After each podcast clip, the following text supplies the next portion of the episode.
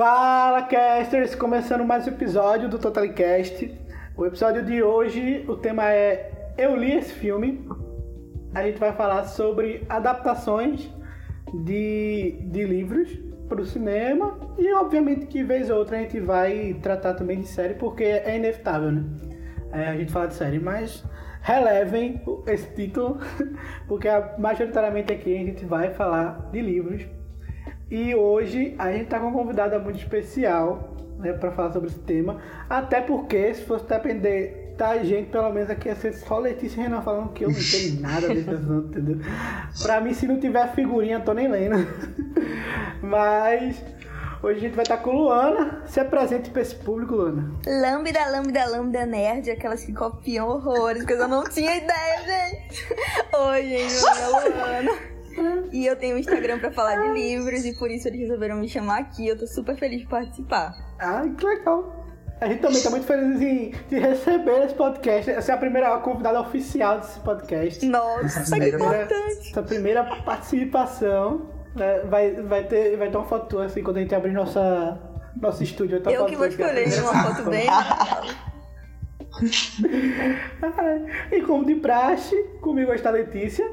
Oi, oi, gente, eu sou a Letícia e o essencial é invisível aos olhos. Nossa, eu achei oh. profundo. Beijos pros fãs. Ah. E o nosso excelentíssimo Renan. Oi, gente. Meu nome é Renan e não julgue o livro pela capa. E é isso, né? Coloque sua música clássica, pegue seus óculos, um bom vinho e o seu livro favorito, que está começando mais um episódio do Totalicast.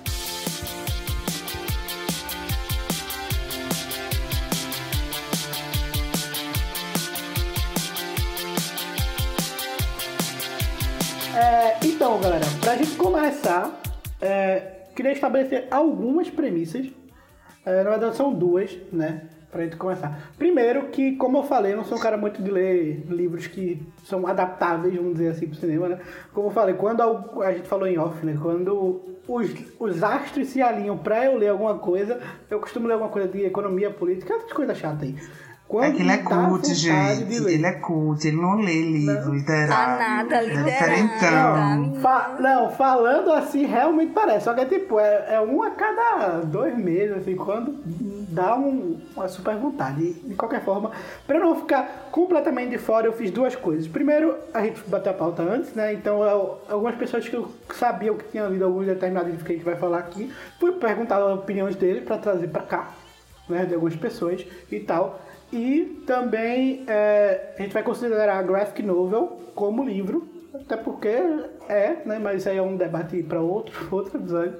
E são graphic novels são histórias em quadrinhos fechadas, encadernadas, né, que elas são completinhas, não é aquele negócio de gibi, você tem que ficar comprando volume e tal, ou você compra a história fechadinha. Então aí só para eu não ficar completamente de fora. E outra premissa que a gente é, vai definir antes e que eu não contei para os convidados que eu ia fazer essa pergunta logo no começo, porque eu quis pegar a galera de surpresa. Misterioso. É como adaptar, o que é uma boa adaptação para começar essa história assim? Ela tem que ser fiel? Ela não pode ser fiel? E porque assim, a gente vai falar muito de adaptação boa e adaptação ruim, mas previamente vamos definir essa premissa aqui de como é que a adaptação ela deve ser, né? Qual é o qual é o manual ali que a pessoa que vai adaptar deve seguir para ser uma adaptação boa? Nossa adaptação é um tema muito polêmico, gente. Sério, assim, tem coisa para falar por um ano, assim, que pra mim tem que ser bem fiel, principalmente para capturar a essência, sabe? Porque eu acho que na maioria dos filmes, às vezes o livro tem um assunto super interessante, chega no livro, eles abordam só o tema do romance e fica uma coisa muito vazia, assim. Mas eu não acho que tem que ser tudo igual, tipo, a caracterização dos personagens eu até aceito que possa ser diferente, até por questão de representatividade. Mas eu acho muito importante continuar com a essência do livro mesmo, sabe? Ai, no meu caso, eu acho que assim, pra essência dos personagens, assim, características deles, eu prefiro que manter igual ao, ao livro. Porque, do jeito que eu imaginei, né? Quando eu tô lendo lá o livro e citam as características, eu penso que a pessoa é mais ou menos daquele jeito. Aí quando é no filme muda, aí fica complicado. Mas eu acho que assim, tem, tem uma liberdade. Porque quando a gente passa de um primeiro quando é um livro e quando passa para um filme ou para uma série, é, vai para outro público, querendo ou não. Claro que vai ter o público que já leu o livro, mas vai ser transportado para outra mídia. Então tem que mudar, de certa maneira, alguma coisa. É, exatamente. É... mercadológico. Eu acho que tem que se dosar.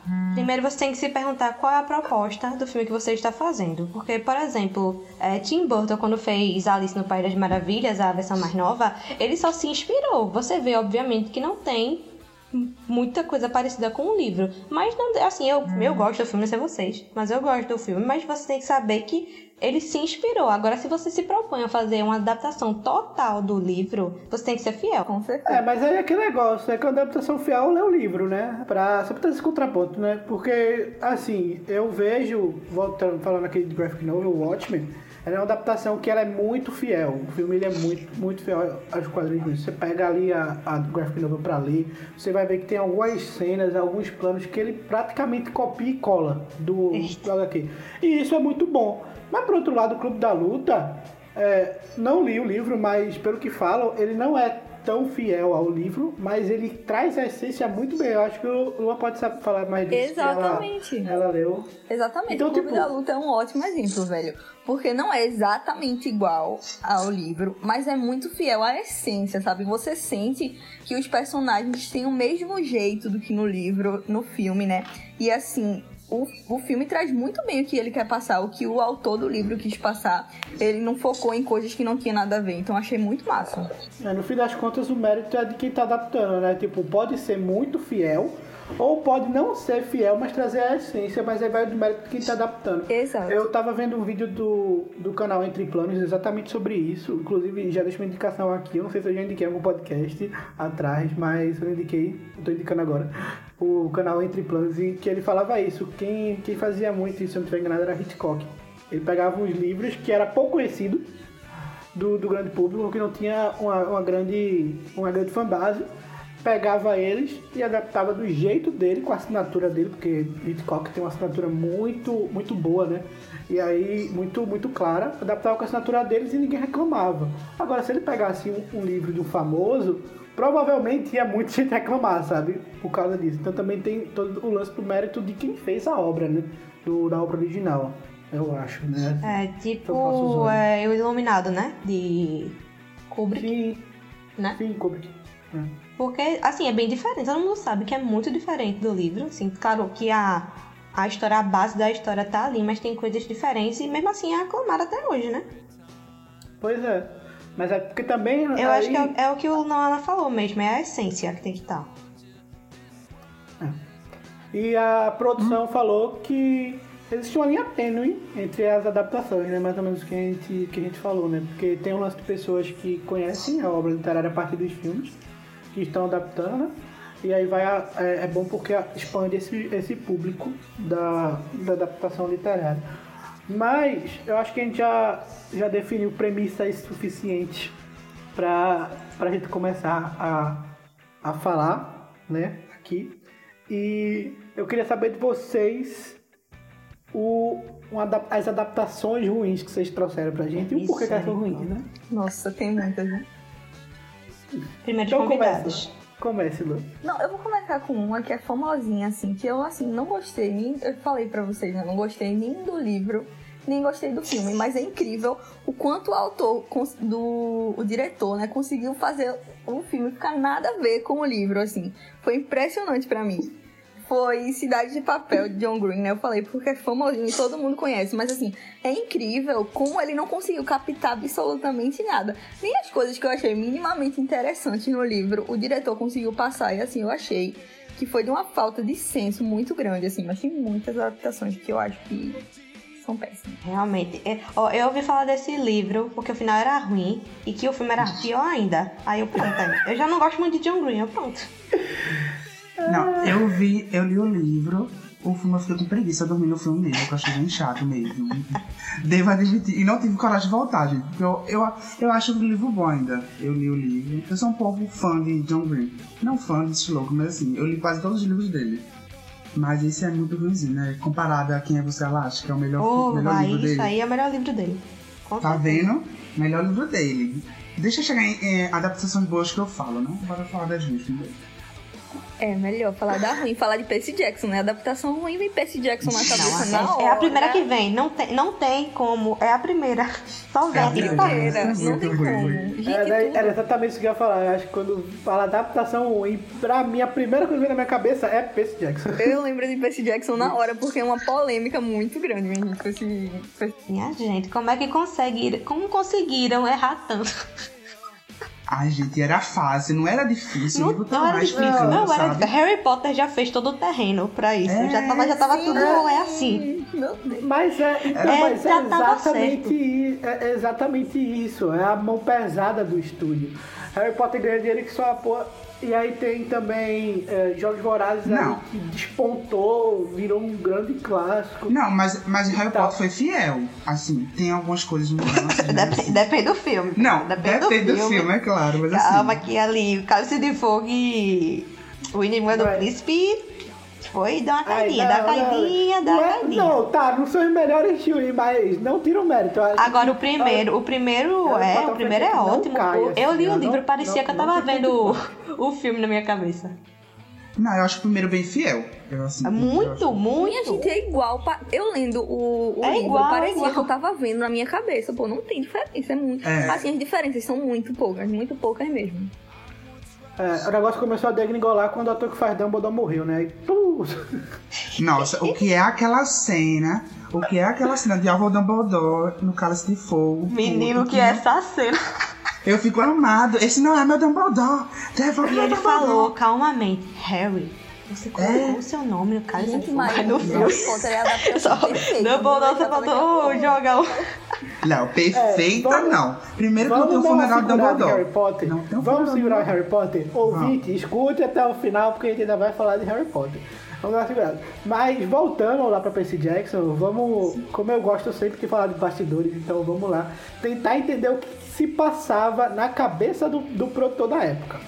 Você tem Harry Potter, que era uma saga que foi muito bem adaptada para o público mais jovem, né? Porque aí o Senhor dos Anéis ele meio que traz essa, essa importância também, mas ele é para um público um pouco, normalmente um pouco mais velho, né?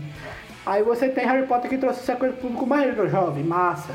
Aí, paralelamente a isso, um pouco mais na frente, acontece o fenômeno Crepúsculo, que é um próprio mais adolescente com um romance um pouco mais forte ali, pra, pra dizer o mínimo desse E fala. Eu amo Crepúsculo e não há nenhum cult que diga que é ruim. Meu filho marcou a pré-adolescência. Respeita. Ah, Tem quem Gente, gosta. calma, Se calma, fez calma, sucesso, tinha alguém que gostava, né? Também, mas calma, vamos, vamos continuar aqui na cabeça do produtor. E ali também você tem Jogos Vorazes despontando ali, Aí que é sim, uma viu? saga menor que Harry Potter, assim, em termos de, de quantidade de filmes, né? Menor que Harry Potter, mas, mas Calma, chuta. melhor que. Ah, que sentido? Menor, menor que Harry Potter, eu não tô falando Ah, de sim.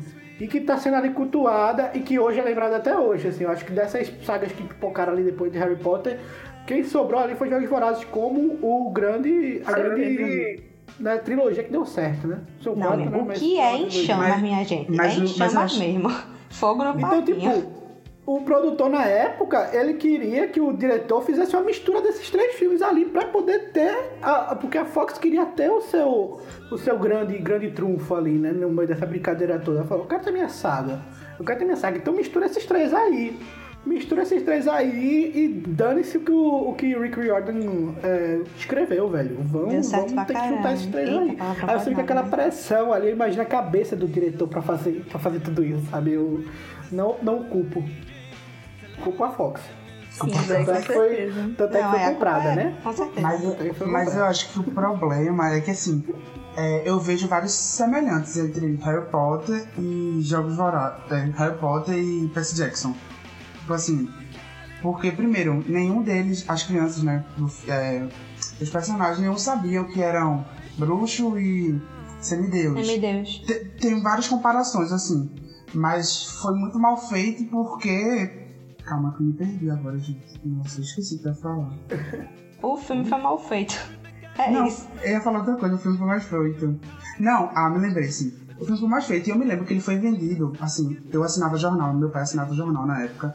E eu me lembro que foi vendido assim, tipo, ladando de raios. Foi assim. é, e agora o novo Harry Potter. Tipo assim, Ai, eu Deus, acho que que eles fiz, Eu não sei se foi. Foi a propaganda, não sei se foi o marketing que fez assim. Esse vai ser o novo Harry Potter, tá ligado? Porque assim, tinha semelhanças muito parecidas entre eles. Jogos Vorazes eu acho É, é parecido porque trilogia e também fala de jogos, mas eu acho que é outra É mais coisa. adulto, é mais É mais adulto. a É, história. não, Até Então, os temas que são que- tratados. Eles quiseram pegar um tiquinho de cada canto, sabe? Pra fazer uma coisa, uma coisa grande, mas aí os é, o, a espinha ali, né? Seria o, o- o Harry Potter, ali, o grande. é, o grande espelho de. Era pra ser, né? Do ladrão de raios era pra ser Harry Potter. Mas eu acho que assim, é, se eles quiseram fazer isso, já começaram a errar na escolha dos atores, né? Porque botaram atores muito velhos, envelheceram os personagens. Quando o trunfo de Harry Potter, como a produção falou, é justamente esse, de pegar os atores lá atrás e aí você crescer com eles. Tanto que hoje a Marvel tenta repetir isso com o Homem-Aranha, mas aí por questões de direitos com a Sony, provavelmente isso não vai rolar, né? Tu E tem que falar do a Homem-Aranha, né? Incrível, não pode deixar Não, mas, mas é real, né? tá ligado? A, a- a Marvel, quando contratou o Tom Holland e aquele grupo ali, eles falaram, a gente quer que eles cresçam junto com o universo Marvel, sabe? Os, os atores cresçam. E aí, é, é o que a Netflix hoje faz com Stranger Things, né? Você tem essa, essa adaptação de aproveitar. Então eles, perderam, eles deixaram o maior trunfo de Harry Potter de lado, que eles tinham essa chance de fazer, né? Porque no livro ele tem 12 anos, né? E por quê? Sabe por quê? Pra quê, gente? Pra quê? Por que fizeram isso? Ai, meu Deus. Gente, mas assim, outra coisa, efeito especial, podia ter vestido melhorzinho, né? Não, sinceramente, assim. Ana desculpa, Beth né? Morena. Podia ter, Aí podia depois dar pra vestido umas coisas Era assim, pra ser olha. investido em tudo, assim, né? No total. Olha, é tipo assim, granatinha, sabe? Era só fazer bem, sabe? Era só Ctrl-C, Ctrl-V, tipo. Oi, gente, mas Eu acho assim, é uma coisa que eu tinha pra falar. Vocês falaram de adaptação da Netflix. Véi, a Netflix eu acho muito ruim a adaptação. Eles não entregam de maneira nenhuma, assim. Eu acho que eles fazem muito às pressas. Porque na minha cabeça, o que a Netflix tá tentando fazer é ficar permanente na cabeça de todo mundo pra quando a Disney Plus chegar, eles não te- terem uma dependência tão grande, né? Quando os filmes saírem do catálogo. Mas isso tá fazendo Sim, eles entregarem os filmes muito mal feitos, assim, principalmente de adaptação. Toda vez que eu vejo um, eu fico bem decepcionada com, com a entrega. Não, mas é aquilo, eles têm que manter uma frequência de filmes novos, porque assim, os, é, cada um tá criando seu, seu stream, então eles têm que manter. Então assim, faz vários filmes. Tipo assim, vamos supor, fazem 20 filmes. Desses 5 são bons. E o resto são medianos e o resto é ruim. Então, tipo assim, não É, tem muito o que fazer, é produção que eles têm que fazer em massa. É. Pra repor, né? É, Eu sei que. Falando, Complicado. falando, falando um pouco aqui da, do meu lado mais profissional, falando agora, é, a Netflix ela sempre foi um caso, um case né, de sucesso de branding, né, que é gestão de marca, né, a marca como uma pessoa. Ela sempre teve, teve essa, essa ideia de ser, de ser uma marca é, como é, mais humanizada e tal, então ela, ela sempre trabalhou muito bem com marcas. E por ela ter essa visão é, de marca muito avançada em relação às, outras por aí, provavelmente ela está querendo criar essa marca de ser o serviço do, das adaptações teen, o serviço das adaptações de filme teen, de A Barraca do Beijo, o serviço do Noah Centineo, sabe? Porque a Disney, a Disney vem aí com o Disney Plus vem aí com o serviço do da Marvel, Star Wars, né? E da, da, da, da Disney, da franquia Disney completa, ele vem com essa cara, né? A Amazon, por outro lado, ele vem com o serviço das vantagens, né? Porque você compra e aí você tem um monte de outras vantagens Vale além muito a pena assinar a Prime. Video, muito. Vale muito, muito. Eu super ridículo. É sempre que eu tenho pra falar aqui de, de streaming, eu sempre indico o Prime porque ele tem um monte de vantagens. Aí a gente fazendo propaganda sem receber. Ai, É, Deus. gente. Não, mas eu já tô Amazon, sabendo as se vantagens quiser- do Prime, pelo amor de Deus. Jeff Bezos, se quiser vir aqui, velho, você me tem. Você vai- Netflix, se você quiser falar mal, só a gente tá falando mal de você. Eu tô falando super bem, viu? Ah, Nossa, pagando bem que mal tem. Não, mas eu tô falando mal não, mas o que eu tô falando é isso, que a Netflix ela sempre teve muito à frente nessa questão de brand e essa questão de marca. Então provavelmente ela tá querendo criar essa identidade, né, pra poder se encaixar nesse mercado de streaming que vem aí. Porque Mas- agora que segmentou tudo, cada streaming ele vai ter que ter uma proposta. Não vai ser mais um streaming de ter um catálogo grande, ele vai ser com uma proposta, né? Mas eu acho muito difícil, tipo assim, eu, eu entendo o peso da Disney Plus, eu acho que ela é enorme, mas eu acho muito difícil ela chegar em massa. O pessoal já se acostumou com a Netflix, como meus pais. Eles assistem Netflix, eles não trocam por nada, tem vários filmes lá. Tipo, eles assistem, tipo, na quarentena eles estão assistindo todo dia um filme. Seja bom ou seja ruim, eles estão lá assistindo. Eu acho que assim, vai ser muito de. Eu acho que vai ser muito difícil, tipo assim, tirar da galera, porque a Netflix se- se difundiu por La Casa de Papel. Não é mais só jovem que assiste, é tipo, avô, Só tia, que todo lan- mundo. Virou uma, Não. uma coisa que, assim, acho muito difícil. O Disney pode chegar pra gente, jovem, mas eu acho muito difícil chegar pros É porque 10. eu, pelo Então, menos, já me mas eu- acostumei a ver filme pirata da Disney. Eu já me acostumei.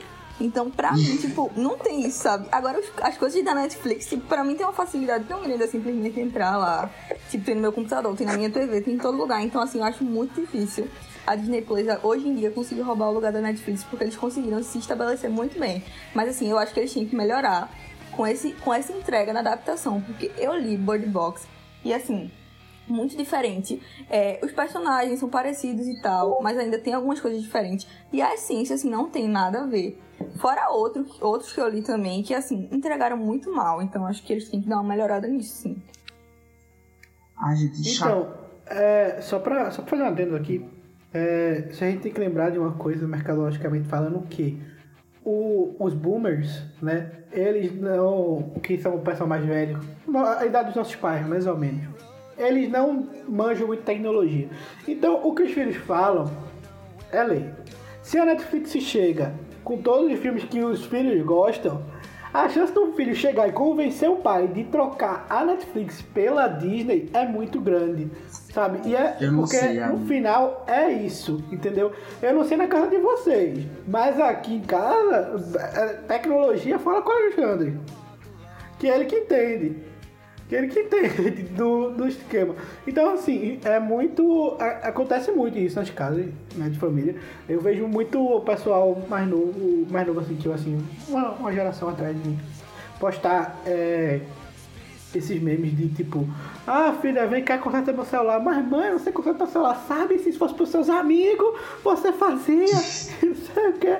Eu vejo muito esse tipo de meme. Então, assim, é, o, o público jovem hoje em dia, na questão familiar, ele- na questão tecnológica, lógico, ele tem uma voz ativa muito grande. Óbvio que a gente não pode generalizar e tal, mas isso pode ser um trunfo da Disney quando ela chegar aqui no Brasil. né? Não sei como tá sendo lá fora, não estudei ainda lá fora pra saber como é que tá sendo, mas enfim. Ai, gente, rapidinho, voltando aqui. Já que a gente falou de adaptações ruins, deixa eu falar de Como Simon, porque tem vamos. ressalvas. Eu sou uma pessoa, eu li o livro, eu tava eu vi o trailer primeiro do filme, então fiquei na expectativa tão grande que eu falei assim, ai, uma comédia romântica LGBT, tudo que foi, tudo que meu coração, é, meu coração adolescente precisa, eu nem era mais adolescente. Mas enfim, né? Aí eu fui lá, comprei o livro. Quando eu vi que era de um livro, eu comprei o livro, li o livro, aí já tava naquela expectativa, né? Aí fui assistir. Foi tu que me Perfeito. prestou, foi Renan? Hã? Fui eu que me prestei, sim. Ah, tá. Aí eu fui assistir o filme e assim, eu não gostei porque eles mudaram a coisa principal, que é uma. Eu não quero dar muito spoiler, mas assim, a briga que tem lá entre os principais, eles mudaram. Só, e eu tenho quase certeza que é só porque tinha uma atriz mais famosa, que é a Catherine Legford. Ah, sim. Ai, meu Deus. Aí, tipo assim, ela, ela era o nome que tava bombando. Essa menina é o flop pessoa, né? Minha Nossa Senhora. É, ela tava bombando, tipo, ela ainda tá bombando, né? Tanto que a série dela estreou, que é sexta-feira. E ela tava bombando, então fizeram dar destaque maior, porque no, no livro ela fica desaparecida. Ela. Desaparecida não. Ela é, fica desaparecida. E no filme ela tá lá, presente. Isso foi uma coisa que quebrou, sabe? Assim, eu senti muito porque tirou uma parte principal do conflito do, do filme, do personagem principal. Então, fiquei muito triste, O sinceramente. bastidor é foda, velho. O livro é perfeito, É, o livro é sem críticas. Mas assim, mas eu entendo a importância do filme, tanto que assim, o filme foi, um, foi uma, uma grande bilheteria e assim, abriu brechas para vários filmes, tipo assim, comédia romântica LGBT. Abriu. Abriu. Tanto que, não, a Netflix, é, a Netflix já tinha já tava feito antes, não muito LGBT, já tinha feito comédia romântica normal, mas agora abriu uma brecha, tanto que tem um spin-off que ganhou da série, que foi Love Victor, que eu acho que eu falei no episódio passado. Mas não custa falar, gente. Assistam Love Victor, que é maravilhoso também. E é isso. One, two, three, four. J.K. Rowling is not a real feminist. J.K. Rowling is not a real feminist. J.K. Rowling is not a real feminist. She is super racist and a motherfucking turd. Bem, é, já que a gente tá aqui conversando sobre sobre é, é, essa questão dessas adaptações e tal, gostaria de trazer uma coisa um pouco diferente aqui. Pra um pouco saindo, fazendo essa mudança mais brusca. Que. E J.K. Rowling, gente. Ah. Ai, meu Deus. É, vocês viram que era a, teo- a teoria que não foi ela que escreveu, não foi? Só queria jogar. Não foi ela que escreveu. Como assim? Como assim? Como assim, Brasil? Eu tô brincando, gente. É só uma. O pessoal tá dizendo assim, que é tirando onda. Porque não é possível que a mulher que tenha escrevido aquela obra. Tipo assim. Que tem várias coisas interessantes. Não só é né? possível como estamos aqui, né? Mas enfim. É, tipo assim, é inacreditável. Eu não consigo acreditar, sabe? E aí o pessoal ficou tirando onda. Não foi ela que escreveu, quem escreveu Foi foi. Hermione. Foi Hermione. Não foi ela que escreveu, tipo. Estão apagando a Foi um foto, bruxo tá qualquer ligado? que escreveu. Nos livros, estão apagando a parte de JK. Ai, nossa, a- mais que justo, gente. Tá Não, não dá pra lidar com transfóbica, não. Não dá pra acreditar que um livro tão bom é feito por uma mulher tão vazia, sabe? É, gente, tipo. E a última dela, que ela, tipo assim, teve gente que tava que transicionou de homem para mulher trans, né? E que se arrependeu. E ela usou isso pra dizer que trans não existe. Sendo, sendo assim, que tem outros milhões de casos que deram certo. E ela só pegou esse ponto e fez isso. Tipo assim, Ai, gente, eu, eu, eu não, é, eu não sei como dividir assim. E, e eu vi um. Eu vou, eu vou indicar, tipo, indicar não, né? O Põe na Roda. É um. É, de notícias LGBTs, enfim. Aí pelo falar assim, JK já tá pronta pra assumir o carro no Ministério da Educação. Do nosso... Então assim, Maravilhoso. Então, gente, Amei, eu só amei. queria pontuar porque eu ri muito, e é verdade. Só falta ela vir pro Brasil e assumir o cargo, só falta isso mesmo. Mas é isso, Ai, eu não sei se eu consigo dividir o autor da obra, não, assim, complicado pra mim. Eu consigo Eu diferenciar, eu finjo que ela nem existe quando eu vou ler meus livros de Harry Potter, entendeu? Olha, vo- vocês, fãs de Harry Potter, que estão passando por isso, só digo amadores, né? Porque quem, quem é fã de Michael Jackson tá acostumado com isso, né? Porque é, toda, toda, toda, toda vez é isso, né? Uma hora ele é pedófilo, na outra não é. É ou não é? É ou não é? É ou não é? Então a gente tá sempre esse, Eu nessa até hoje, indecisão eu aqui. até hoje acho que é teoria da conspiração esse negócio. Pois é, não, tipo, eu achava também. Aí teve aquele documentário lá do HBO, né? Que aí deu uma balançada. Eu prefiro separar a pessoa do, da, da Do obra, artista, né? eu acho Porque também. Mas acho você, melhor, eu me adaptei com isso. É o mesmo caso de Johnny Depp, né? Consegue separar ele ser um bom ator? Pera aí, não vamos um- falar sobre Johnny Depp e Amber Heard. Não, que porque. tá não, aberto, tem tudo calma. a ver, Harry Potter, tem tudo a ver. Tem tudo a ver. Não, tem, mas é que eu tô falando aqui, o caso de Johnny Depp, ele ainda tá em aberto, né? Porque assim, a gente sabe que Amber Heard fez, fez merda, mas Não. ele a gente ainda não sabe. Mas não Sabe sim, ele Mas já que vazou. Tu tá, tá acompanhando o babado, não, é? Do- Todo Já faz vazou. Julgamento. Meu sobre isso, já filho, faz tempo que eu não vejo notícia sobre isso, então me Vazou uma atualizem. conversa dele Oxe, meu visão. filho. Visão. Não, não, Visão, não, aquele não escroto. É um escroto Pronto, aquele vazou cara. uma, uma conversa entre eles dois. Ele dizendo que ia afogar ela, ia bater na cabeça dela. Não, ele ia queimar, ele ia queimar ela e depois estu- estuprar É. ela. Meu Deus! Que horror, velho. Meu Deus do céu! Já pode É cancelar porque, no da assim, Vision, viu? Eu, eu cancelar. parei. Cancelado Eu parei na. Eu parei na. Na parte da treta em que se descobriu que a Amber estava mentindo e que, todo, que, que tudo que ela fez até, até aqui foi feito. Ponto, aí eu parei nesse ponto. Cara, os dois que são surtados. Não. Os dois são surtados. Eles vivem um relacionamento altamente tóxico, mas ele é homem, entendeu? Então, por mais que ela bata nele, o murro desse cara, comparado ao murro dela. Não, Sabe? mas assim, o, não, mas aí o problema, o problema, o problema dela, assim, que eu vi mais ainda não foi, não foi nem o- a agressão, se ela agrediu ele ou não. O problema foi ela usar o movimento Me Too a favor dela, num foda. caso em que ela não merecia, ali naquela situação, entendeu? Foi ela ter meio que manipulado ali pra galera do movimento Me Too meio que apoiar ela, sabe? Não, mas ela também, ela cagou muito na missão também. Entendeu? Ela, ela também não é normal. Ele também Então, não. assim, Eu imagino o- o juiz desse caso, ele deve estar, meu Deus, o que ele faz? Com essas novas informações, eu acho que os dois são uma merda, entendeu? O que Exatamente. me leva ao ponto de Não, calma. deixa- J.K. Rowling é uma merda, Ezra Miller é uma merda, é, Johnny. Depp é uma merda. Então cancela essa porra de Animais Fantásticos, véi. Cacete. Não, Judy Law tá lá. Não, Judy Law. Logo agora que é pro Brasil, velho. Os Logo agora que é pro. Brasil. É, Minha Olha, gente, é eu o não nome gosto de Newt? animais fantásticos. Vocês É acreditam, de- velho? Ed, Ed. Raymond. Ah, Sério mesmo? Eu gosto do primeiro. O primeiro, mas o segundo. Ah, o não primeiro é lindo. O segundo eu fingi que não assisti. Odiei, odiei, odiei, achei péssimo. Ai, deixa eu, Eu eu ver o roteiro. eu gosto. Deixa eu ver o roteiro. Não sei. JK. Ela já Vou deixar, vou dela. deixar meu protesto aqui, porque finalmente a Lu falou que a minha casa perfeita está tendo uma, uma visibilidade e vão cagar o filme. tudo Exatamente, foi o que a produção Gente, falou, né? Agora, agora quando a gente. Não, ia ser. O próximo filme ia ser o meu filme, né? Porque o protagonista de Lufa Lufa ia se passar em Castelo Bruxo. Meu Deus do céu, ia ser o sonho. Ia, né? Gente, Eu- agora sabe uma coisa? Uma coisa que eu não entendo. Assim, eu nunca vou entender a galera que, tipo assim. Eu não sei se vocês é, vão concordar com isso que eu vou falar agora, mas assim. A maioria da galera do Twitter ama Draco Malfoy, Sonserina e tal. E odeia Harry Potter. Me digam por quê? Porque eu não vou entender. Eu não vou entender isso nunca. Lua, Lua, é a mesma coisa do pessoal que lê a Rainha Vermelha, odeia a Cal e ama Maven. Pode. Não, velho, o Cal. É exatamente. Eu não entendo, eu não entendo, eu não entendo por quê. Eu não Eu entendo. vou, aquele vou ter que ele fazer é mais uma vez. Velho, quando eu li a Rainha Vermelha, eu cheguei a me arrepiei com aquele homem. Ele falava, eu meu Deus. Fui otária. Eu, eu falei pra tu que tu ia ser otária nesse livro?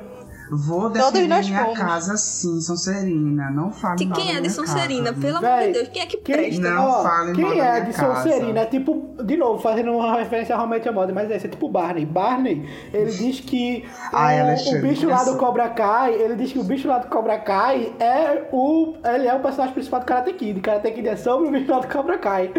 É, esqueci até o nome dele, velho. Eu não entendo, eu não entendo como a galera gosta de Draco Malfoy. Cacete, o cara xingava a Hermione, É a isso, rainha da você porra tem problema, você toda. Tá vendo o filme errado. Você tá Gente, filme eu acho errado. que é assim. Você que é de Sonserina, você tá entendendo Harry Potter tudo errado. Gente, a gente sabe que Harry Potter é meu chatinho. Isso eu nem nego, sabe? Todo protagonista é meio Acha? Eu chatinho. amo ele.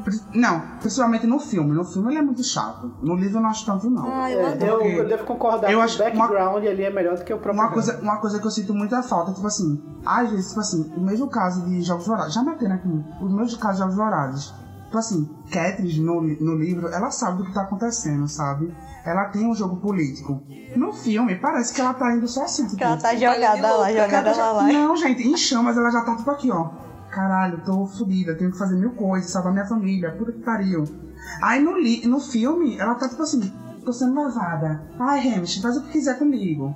Eu vou lá, eu fico, gente, olha, faz direito. Queridaça. Cria diálogo. Eu sei que o filme, eu sei que o livro é narrado por ela, então é diferente, com os dois pensamentos dela. Mas assim, tu quer fazer a obra? Faz direito, passa por Mas papel é porque direito. em chamas, pra mim, é o melhor filme de Jogos Vorazes. Não, é, eu acho melhor também. Menina, esse É o filme é um, é um furacão. E Meu eu acho ele Deus. muito fiel também. Aí eu já não sei porque eu né? não li, né? Mas. Não tem Finnick, então não posso falar porque tem Finnick. A co- Ai, Finnick, não fala de Finnick que eu choro, velho. Eu, fiquei, eu fico muito revoltada. Por quê, Finnick meu é Deus? aquele é Lenny Kravitz, é? É o, é o personagem de Lenny Kravitz. É Finnick.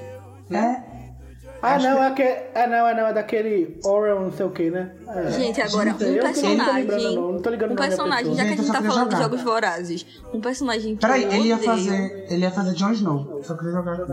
Ah, Ele ia tá fazer bem. Jon Snow. É, como é o nome daquele personagem que quem faz é o. É o irmão do Thor, que eu esqueci agora, tanto que eu odeio ele. Gale, Gale, Gale. Gale, mano, eu odeio esse cara. Como é que as Ranço, pessoas conseguem chipar eles dois, véi? Eu não sei porquê. Ele é ridículo. Ai, não, gente. Olha, e o final foi pra Não, matar ele é um escroto. Eu odeio quem paga de bom moço e fica. "Ih, Aff, não. Ai, pelo amor Não, de Deus, né? Todo mundo sabe não, que aquilo que vou aconteceu no final do livro só aconteceu por causa dele. Não, mas ele não, ele não sabia, tipo, no li... eu acho muito errado, porque no filme fica passando como se ele soubesse que ia rolar, tá ligado? E no livro não, ele, fez, ele inventou aquilo, mas não sabia que a Presidente Cole ia jogar. Spoiler, tá, gente? Ela mata crianças. É...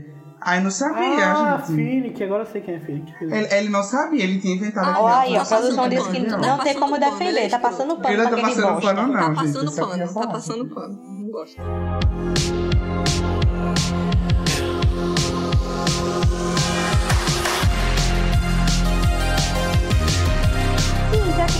A gente tá falando de jogos vorazes em Harry Potter, e aí, quem é Snape é mocinho, vilão, e aí? O que, é que vocês Ah? Snape é pra- anti-herói. Rápido, foi mal, é né? É. Snape é anti-herói. Ele não tem como ele ser 100% mocinho, não. Não, Gente, e eu, e eu vi não, o pessoal não, no Twitter jogando não. Hack, jogando ele- ódio no Snape. Você tem ele noção tá disso? mais pra um agente duplo do que pra um anti-herói, né? Ele tá mais Que é pra um agente duplo que pra um anti-herói. O anti-herói ele age em, em benefício dele, ponto. É. Nem pro mal nem pro bem, pra ele. Mas ele não, ali ele tá se entregando. Ele se entrega ali, ele entrega a vida dele ali pra, pra defender Harry. Não, e assim, na moral, Mas ele o caga é muito no melhor do que também, o né? Dumbledore, né? Se você for parar pra pensar. É bem melhor, Ai, porque, não. tipo, É, o Dumbledore não, quer ele, lascar ele é o mais Harry Potter, assim. importante. É, ele é mais importante, é aquele jogo, né? Ele não usa, ele não usa a força, né? A força bruta e tal. Ele usa o jogo psicológico ali, de se infiltrar e tal. Eu, eu, eu vou concordar com o Luan nessa, que eu acho que Snape é mais importante do que Dumbledore. Com Na certeza, velho. Não, é porque a intenção do Dumbledore, Depois, na né, verdade, é descobre, né? destruir. A intenção do Dumbledore é destruir Harry, é, porque ele sabe que ele é um Horcrux, né? Então ele sabe que, tipo, ele precisa morrer. Então a intenção do Dumbledore desde o começo é destruir o Harry e o Snape tá tentando salvar ele desde o começo, pela paixão que ele tinha pela mãe dele e tudo mais. Então assim, se for pra botar no jogo mesmo, o Snape é mais herói do que o Dumbledore, que só quer salvar o mundo, não quer salvar Harry junto. Mas também, antes, antes na, é, quando ele vai falar com o Dumbledore pra ser agente duplo, ele queria salvar só ali, né? É, ele tava cagando pra Tiago. Pra. Tiago todo mundo tá cagando, mas enfim. Pra Harry também, né? Entendeu? Ele não. Ele só queria salvar a Lily, ele não queria salvar o Harry. Só que aí, né, Lily morrer, só sobrou o Harry. Não, mas Harry só era tem um bebê, né, gente? mesmo. Ele ainda não tinha nenhum apego, não, não via como ele era e tal, sei lá. Ele, Olha, eu, eu acho posso- que ele, é eu posso- difícil. Ele não é o, a pior Eu coisa do acho. mundo, mas ele também não é o bonzinho, entendeu? Ai, gente, é do Eu mesmo jeito. É assim, eu acho que do mesmo jeito que ele viu o olho, o olho de Lilian lá, É que é igualzinho de. Potter, ele via o jeito que era de Tiago. Então, assim, ele ficava naquele conflito. Olha, tipo, Eu, Era. eu entendo que O quando o Snape conflito. se aproxima, quando o Snape se aproxima de Harry, aí ele olha nos olhos de Harry, ele vê, ele vê Lilian ali naquele momento, aí é quando ele começa a sentir aquela afeição por Harry, né? Mas aí por outro lado, o, eh, o jeito de, de Harry realmente lembra muito de Tiago e aí dá aquela pesada. Mas assim, nos primeiros Mas- livros eu Espera. odeio o Snape, assim, ele fica melhor depois, gente. No começo ele é meio merda, assim. eu não sei, gente, eu sou uma pessoa que não, não li todo o Harry Potter. Eu tô no Cálice de Fogo, metade Também do cálice. não, eu tô no Cálice de Fogo também, amigo. Eu só vi todos os Eu filmes. tô na metade.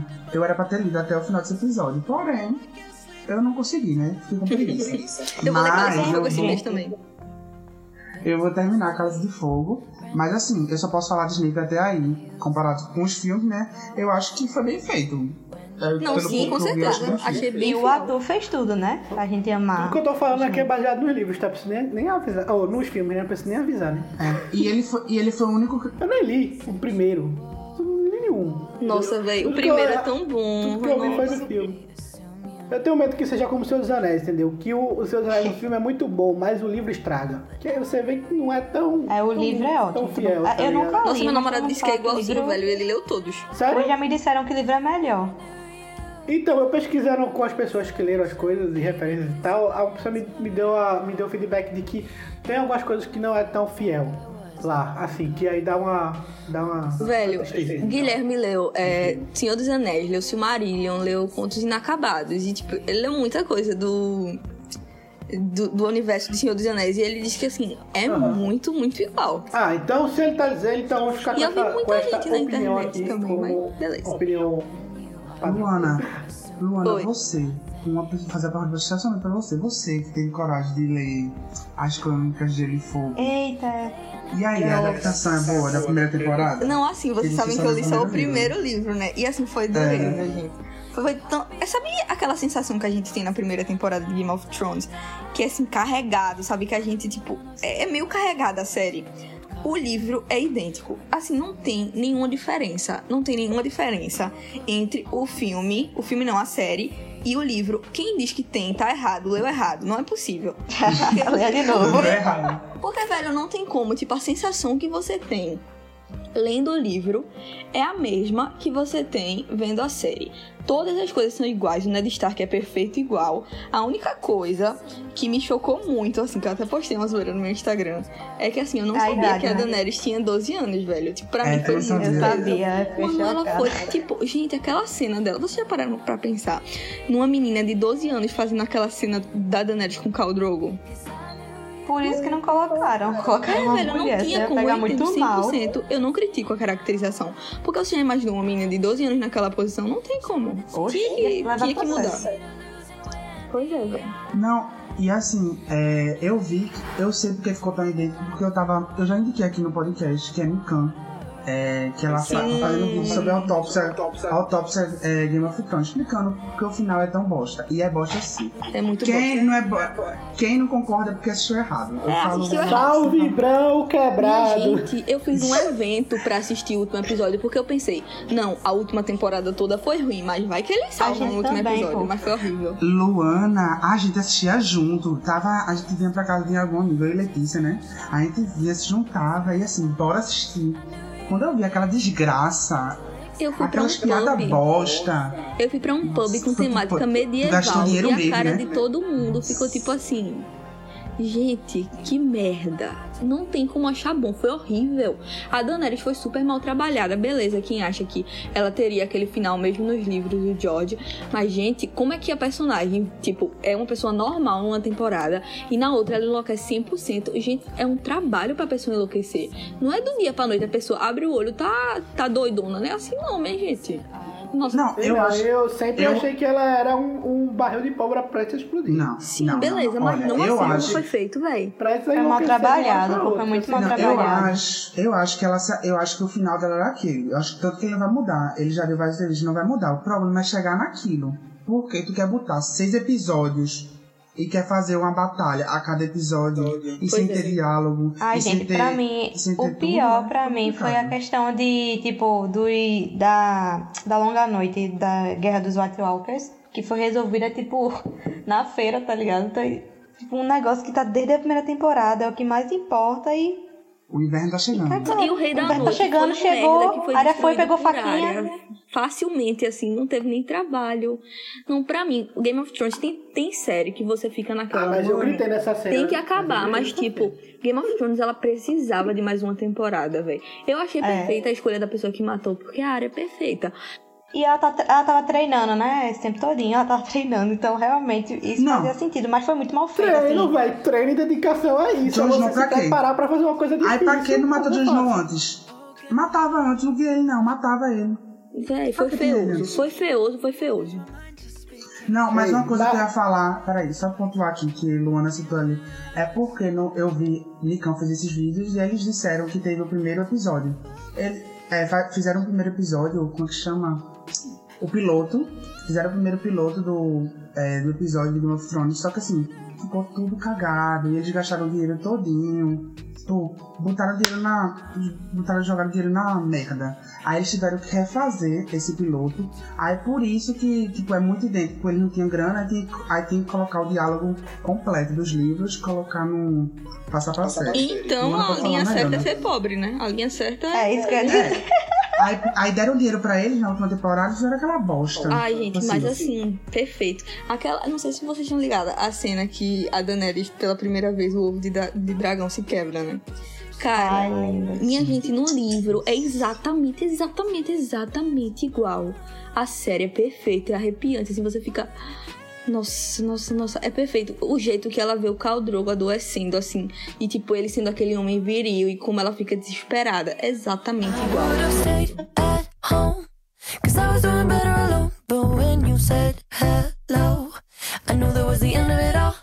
Já pegando, aproveitando essa pegada de, de épicos e tal.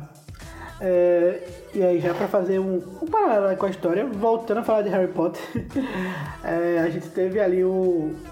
ó, Dando uma, uma olhada historicamente, a gente teve ali o Senhor dos Anéis e Harry Potter.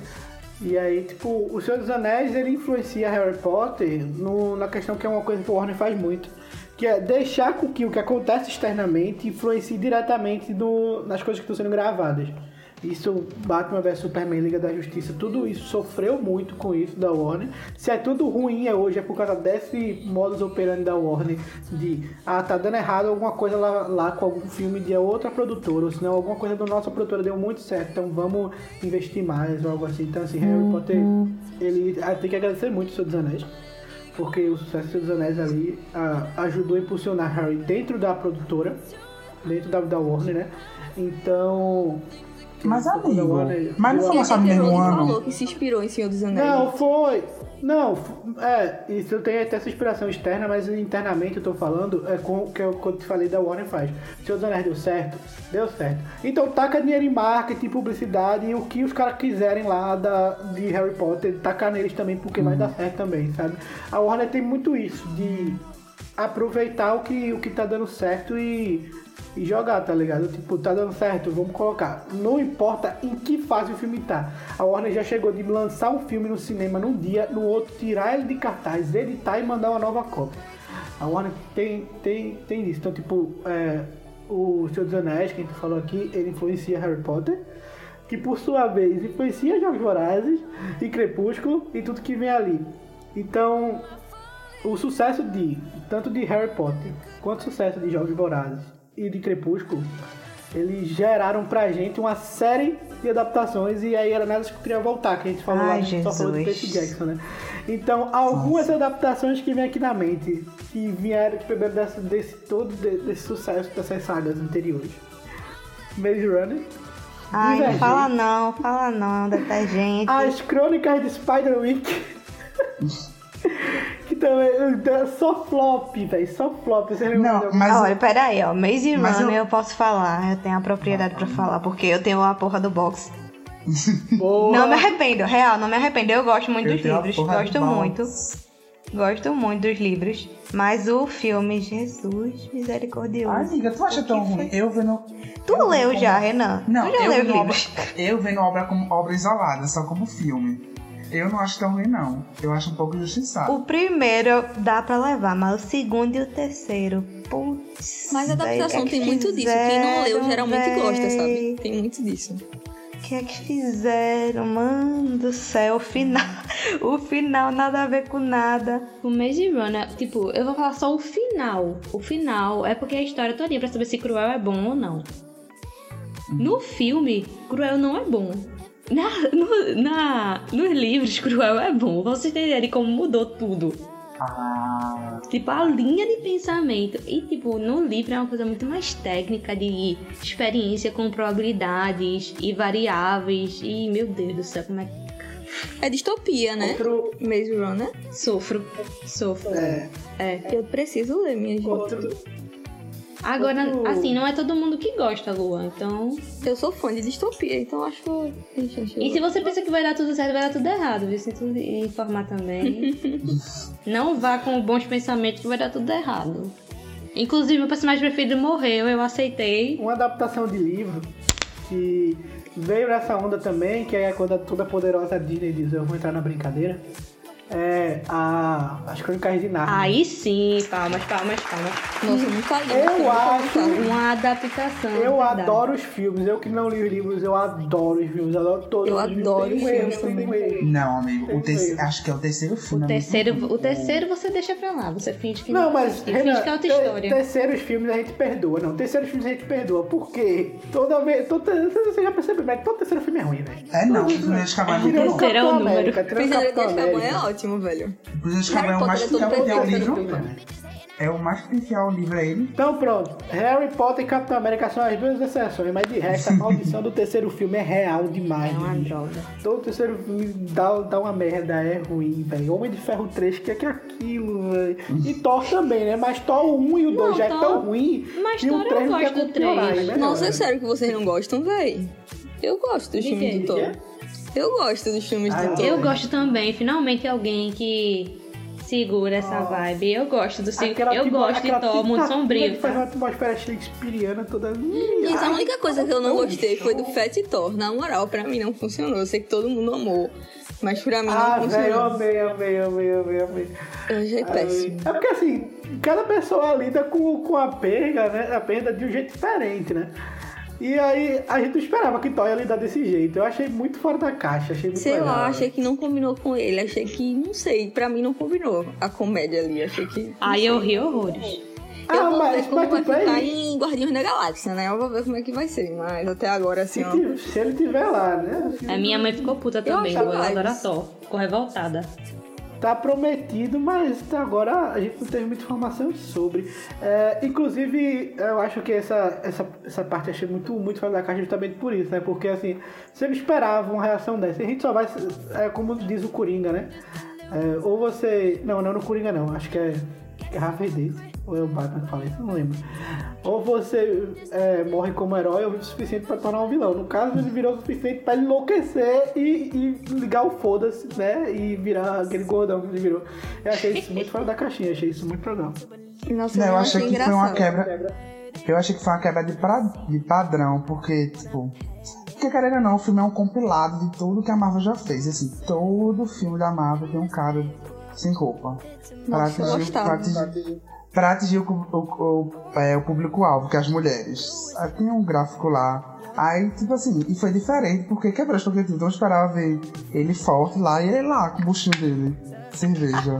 Eu achei Eu maravilhoso. legal essa parte. Eu achei maravilhoso que a produção falou assim: High School Musical é bom, o terceiro. Ai, eu não gosto tanto. Eu não assisti o terceiro. Ai, Amiga, gente, não assistiu é ainda? muito bom, sério. Tudo pra mim. Dá não. Gente, eu não falei da, da minha adaptação ruim.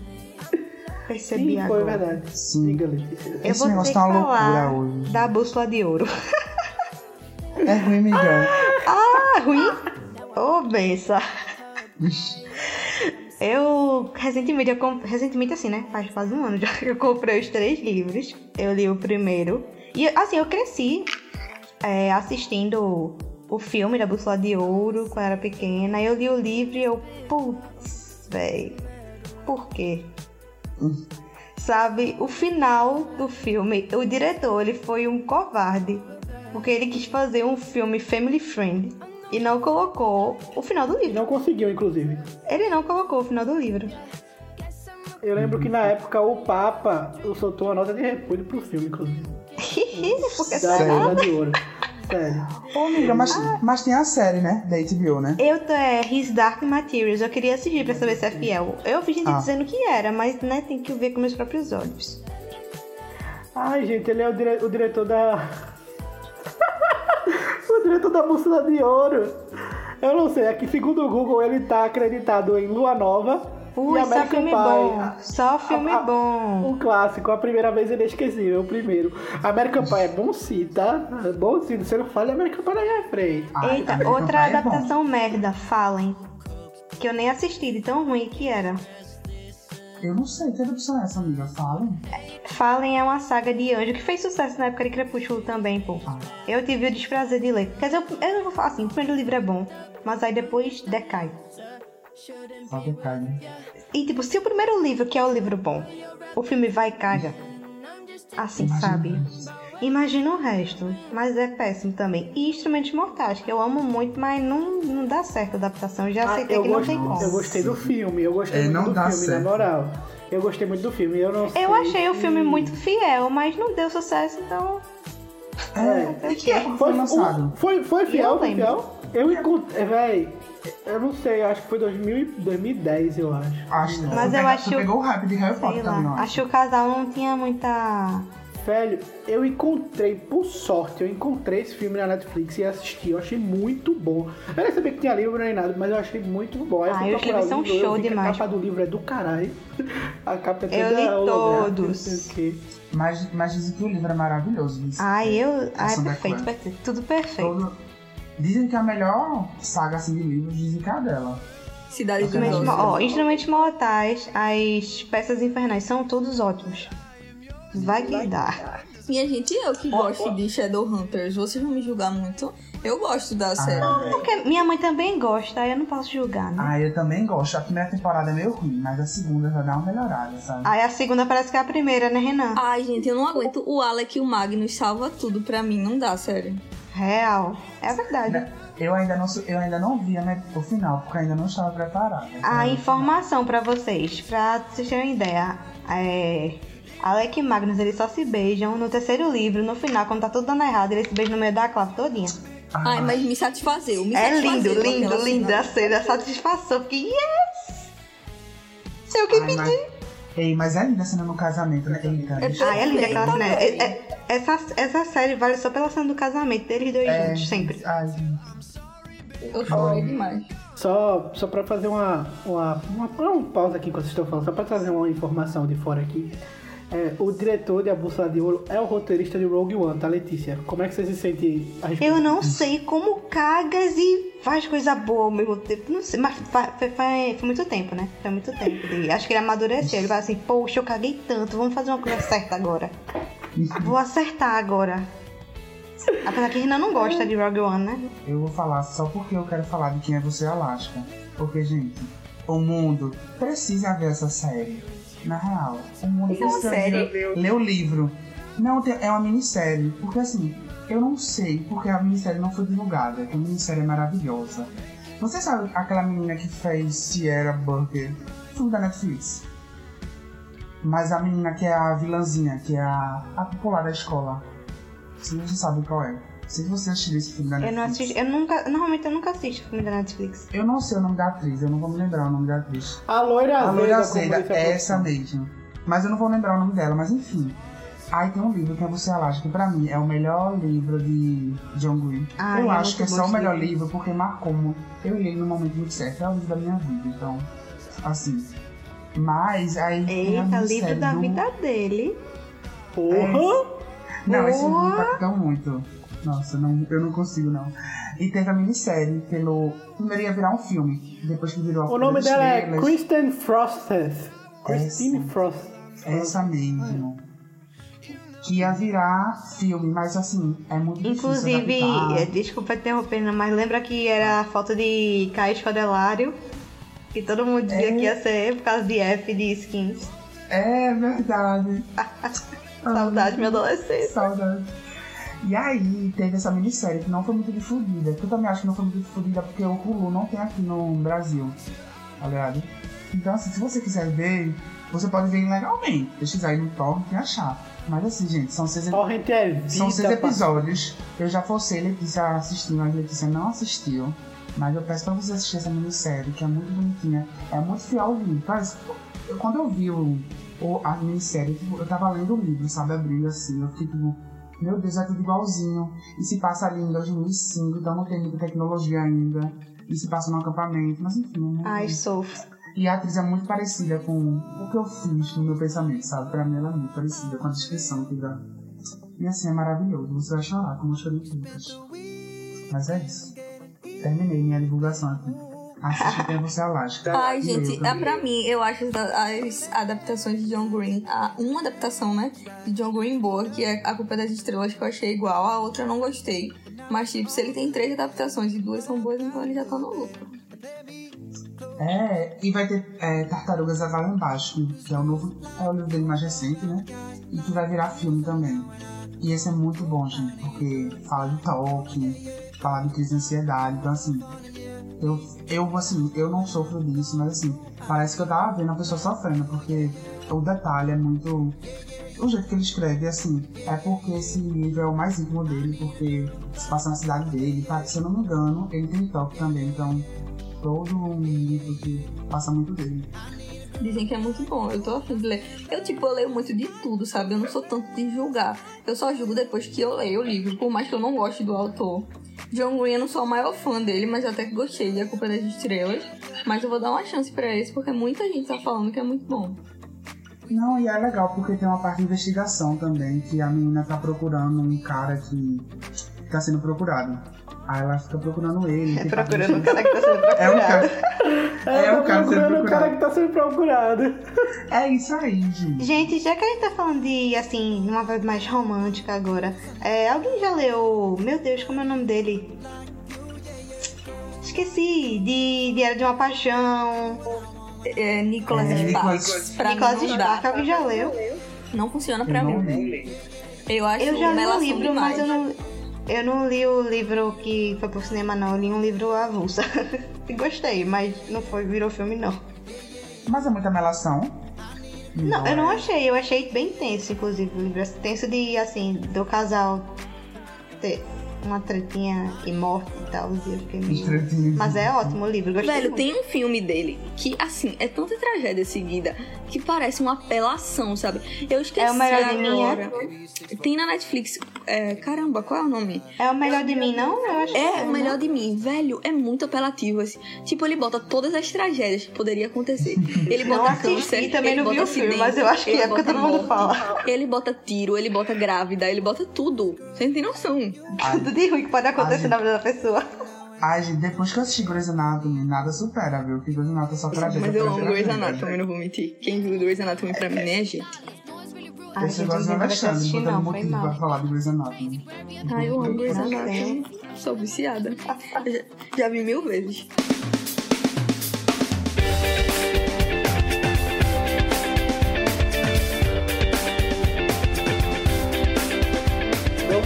Mudar de assunto, vamos falar aqui sobre adaptações brasileiras, né? Que tem, tem rolado bastante aí com Thalita Rebouças, Paula Pimenta e tal. E que tem, tem sido. tem- eu acho que é sucesso porque eles não param de fazer, né? Se fosse ruim, parava. Então tá gerando dinheiro aí. Agora, se o negócio é bom, eu não sei. Eu sou suspeito pra falar que eu gosto muito de coisa nacional. Qualquer merda nacional eu tô assistindo. Eu gostei daquele de. Eu gostei daquele de Maísa. É, Cinderela Pop. tem aquele. É, que tem. É, eu acho que é. Que tem um ator que fez Eu Fico Louco o filme. Como é? É ele, né? Christian Figueiredo? Não, o, o que fez o, o que fez Christian Figueiredo. O ator que fez Christian Figueiredo. Eu acho que é Cinderela Pop.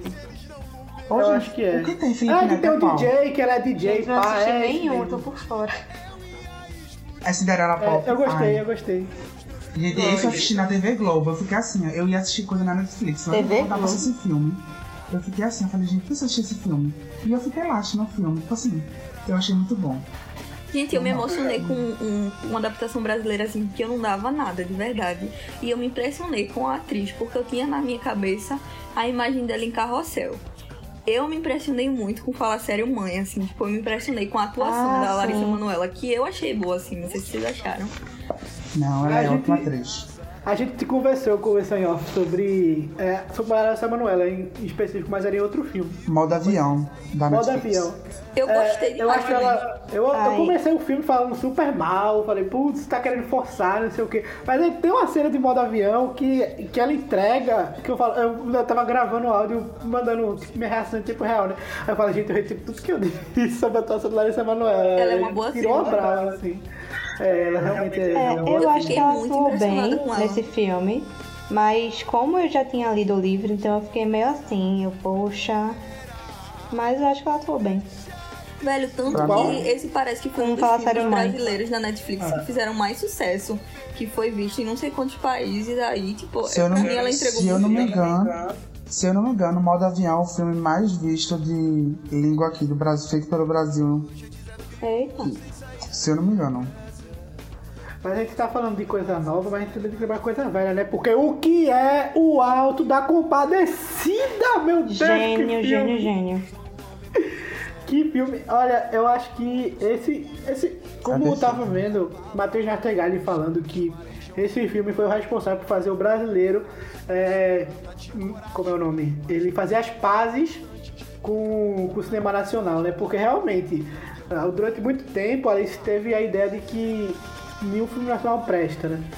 Mas aí você vê o Auto tá compadecida completamente fora da curva. Eu concordo muito com o Marcelo Chegali nessa posição dele, de dizer que realmente foi o filme que juntou ali, fez a galera assistir, assistir filme brasileiro, velho. Acho isso, isso muito da hora. Eu sei as falas decoradas, velho. E eu acho maravilhoso, e eu acho atemporal. Tipo, se eu não me engano, fez 20 anos, não foi? Meus primos de fez 10 20 anos estavam assistindo e dando super risada, amando. Assim, pra mim eu acho maravilhoso. Eu Tipo assim, eu acho que vai ser passado de geração em geração. Tipo assim, eu não li o livro, mas eu só vi o filme mesmo, mas eu acho o filme espetacular. É Vou ler o porque livro. ele, ele dosa a realidade e ficção de uma forma que, tipo, você, você consegue entender a ambientação por, ali do filme toda, e aí você embarca naquela ambientação. Então, tipo, você pode assistir a qualquer tempo que não vai mudar, né? Não é Pois coisa é. que. a, a ambientação é, é muito, muito bem feita. Aí o Jesus negro, velho, ah, é perfeito. Ah, é perfeito. Ah, Aquela, aquela quebra de expectativa, eu acho sensacional, velho. E tem Fernanda Montenegro, né? A dama da. É É a ra- rainha da porra toda. Literalmente. Só pra gente não perder o costume, Oscar, não vou perdoar você. Nunca perdoarei. É verdade. Pra ganhar. Como é o nome dela? É. O filme? Ou... A mulher do Homem de Ferro, um Shakespeare Ah, apaixonado. Ai, me poupe, ai, me, me poupe, me poupe. Não, realmente, isso aí eu, eu nunca vou perder o Oscar por diversas coisas, né? Alô, Love Vincent. Mas. Ai, meu Deus. Mas Ai, meu é- Deus, eu ai, essa é a ferida que mais dói. Na parede da lembrança, essa memória é o quadro que mais dói. Pra você que é E- ouvinte da gente, você sabe que a gente sempre fala mal do Oscar, né? Todo podcast. Pois- é, não, a- a- aceite que vai, vai, vai ter bastante. E aí tem também aquelas leituras que a gente era obrigado a ler na escola e que a Globo adaptava pra série, né? Tipo, Graças a Deus. Dom Casmurro e Capitu, né? Que a... Ah, essa piadinha inteira foi ótima. É porque, eu, deixa eu explicar pra, pro ouvinte, porque assim, eu não falei nesse sentido, mas ficou engraçado por causa do seguinte. Lembra quando foi escrever a pauta? ele colocou assim, Brás Cubas, vírgula, Dom Casmurro, vírgula, Capitu. Aí eu fiquei sem entender. Aí eu como assim? Ai, gente, eu não tenho culpa esse capítulo roubar a cena e eu penso que ela é o filme. certíssimo. dela, o livro é só Nunca dela. errou. Mas né? Vocês já leram Mas Dom, a Dom Casmurro? Eu Eu já já. li. Na, na Se minha professora de português estiver ouvindo isso, eu li, tá, Conceição? Eu li. Mas, Não, e pra mim, Capitão não traiu, não. Betinho que é louco. Ai, Bentinho é perturbado, o corno manso, Eu não caralho. sei, eu tenho algumas dúvidas. Eu acho que é tudo loucura na cabeça dele, mas eu não duvido que Tá ela tá vendo? Ele é doido. Ai, Eu acho que ele era doido. Aquela, aquela série da, da Globo que se chama. A, a série da Globo se chama Capitu, eu acho.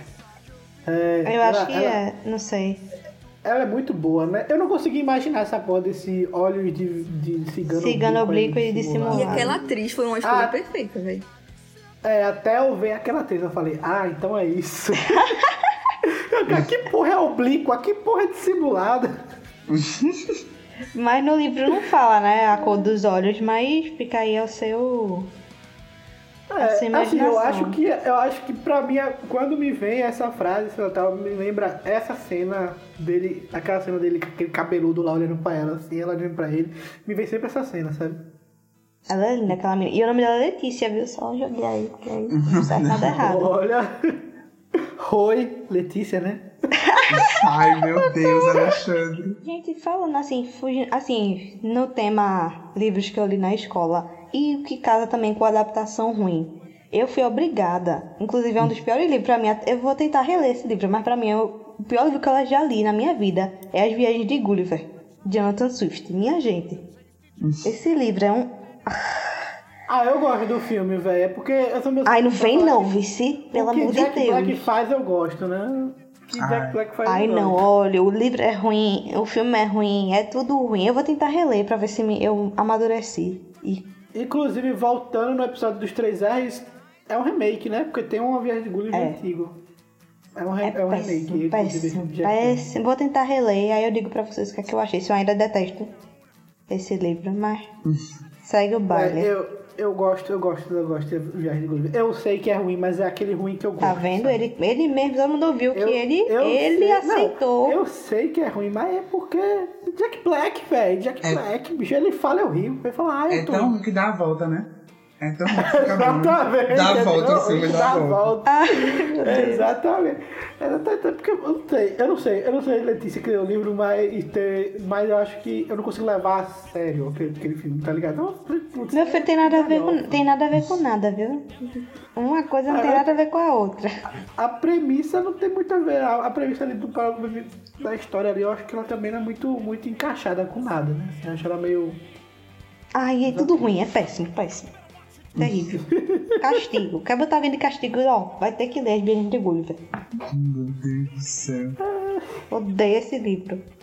E aí, já que a gente tocou nesse assunto, vamos falar de adaptação infantil, né? Que a gente tem o mundo de, de Carolina, quer dizer, Coraline, velho. Carolina Carolina. Gente, E eu pensei, e eu não me liguei que era Coraline. Eu juro que eu não me liguei.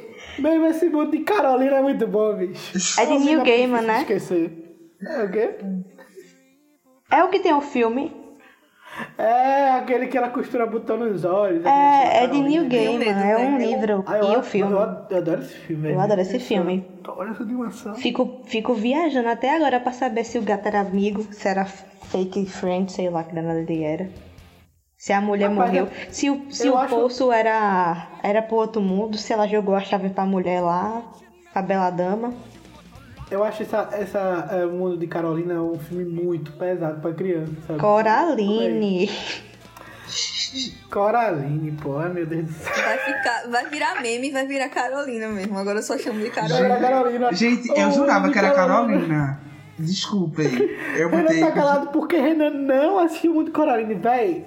Eu não infância. Eu não assisti porque meu PC quebrou. Então, assim, gente. É isso. Só estou com o celular. Mas é- Entendi. é. Vocês lembram de algum livro de infância de vocês que foi adaptado e tal? Alice. Então, E o Pequeno Príncipe. Alice, Alice, é verdade. Ah, O Pequeno Príncipe eu gostei também daquela animação lá que é com o velho lá e tal. Eu adorei, achei tão fofinho assistindo no cinema. Eu gostei. Achei tudo. Vem cá, a viagem ao centro da Terra é Eu tô eu tô confuso. É, É sim, é é sim. Verne. E 20 mil léguas assim, Pronto, eu li. também. Eu acho que eu li o primeiro. Ah, eu li também. Tá aí, ó, lembrei Júlio Verne. Eu li, li 20 mil léguas submarinas. Eu dei de presente de dia dos namorados. Eu É, viagem ao centro da Terra e ele não gostou. Sim. Ai, eu gostei. Que merda.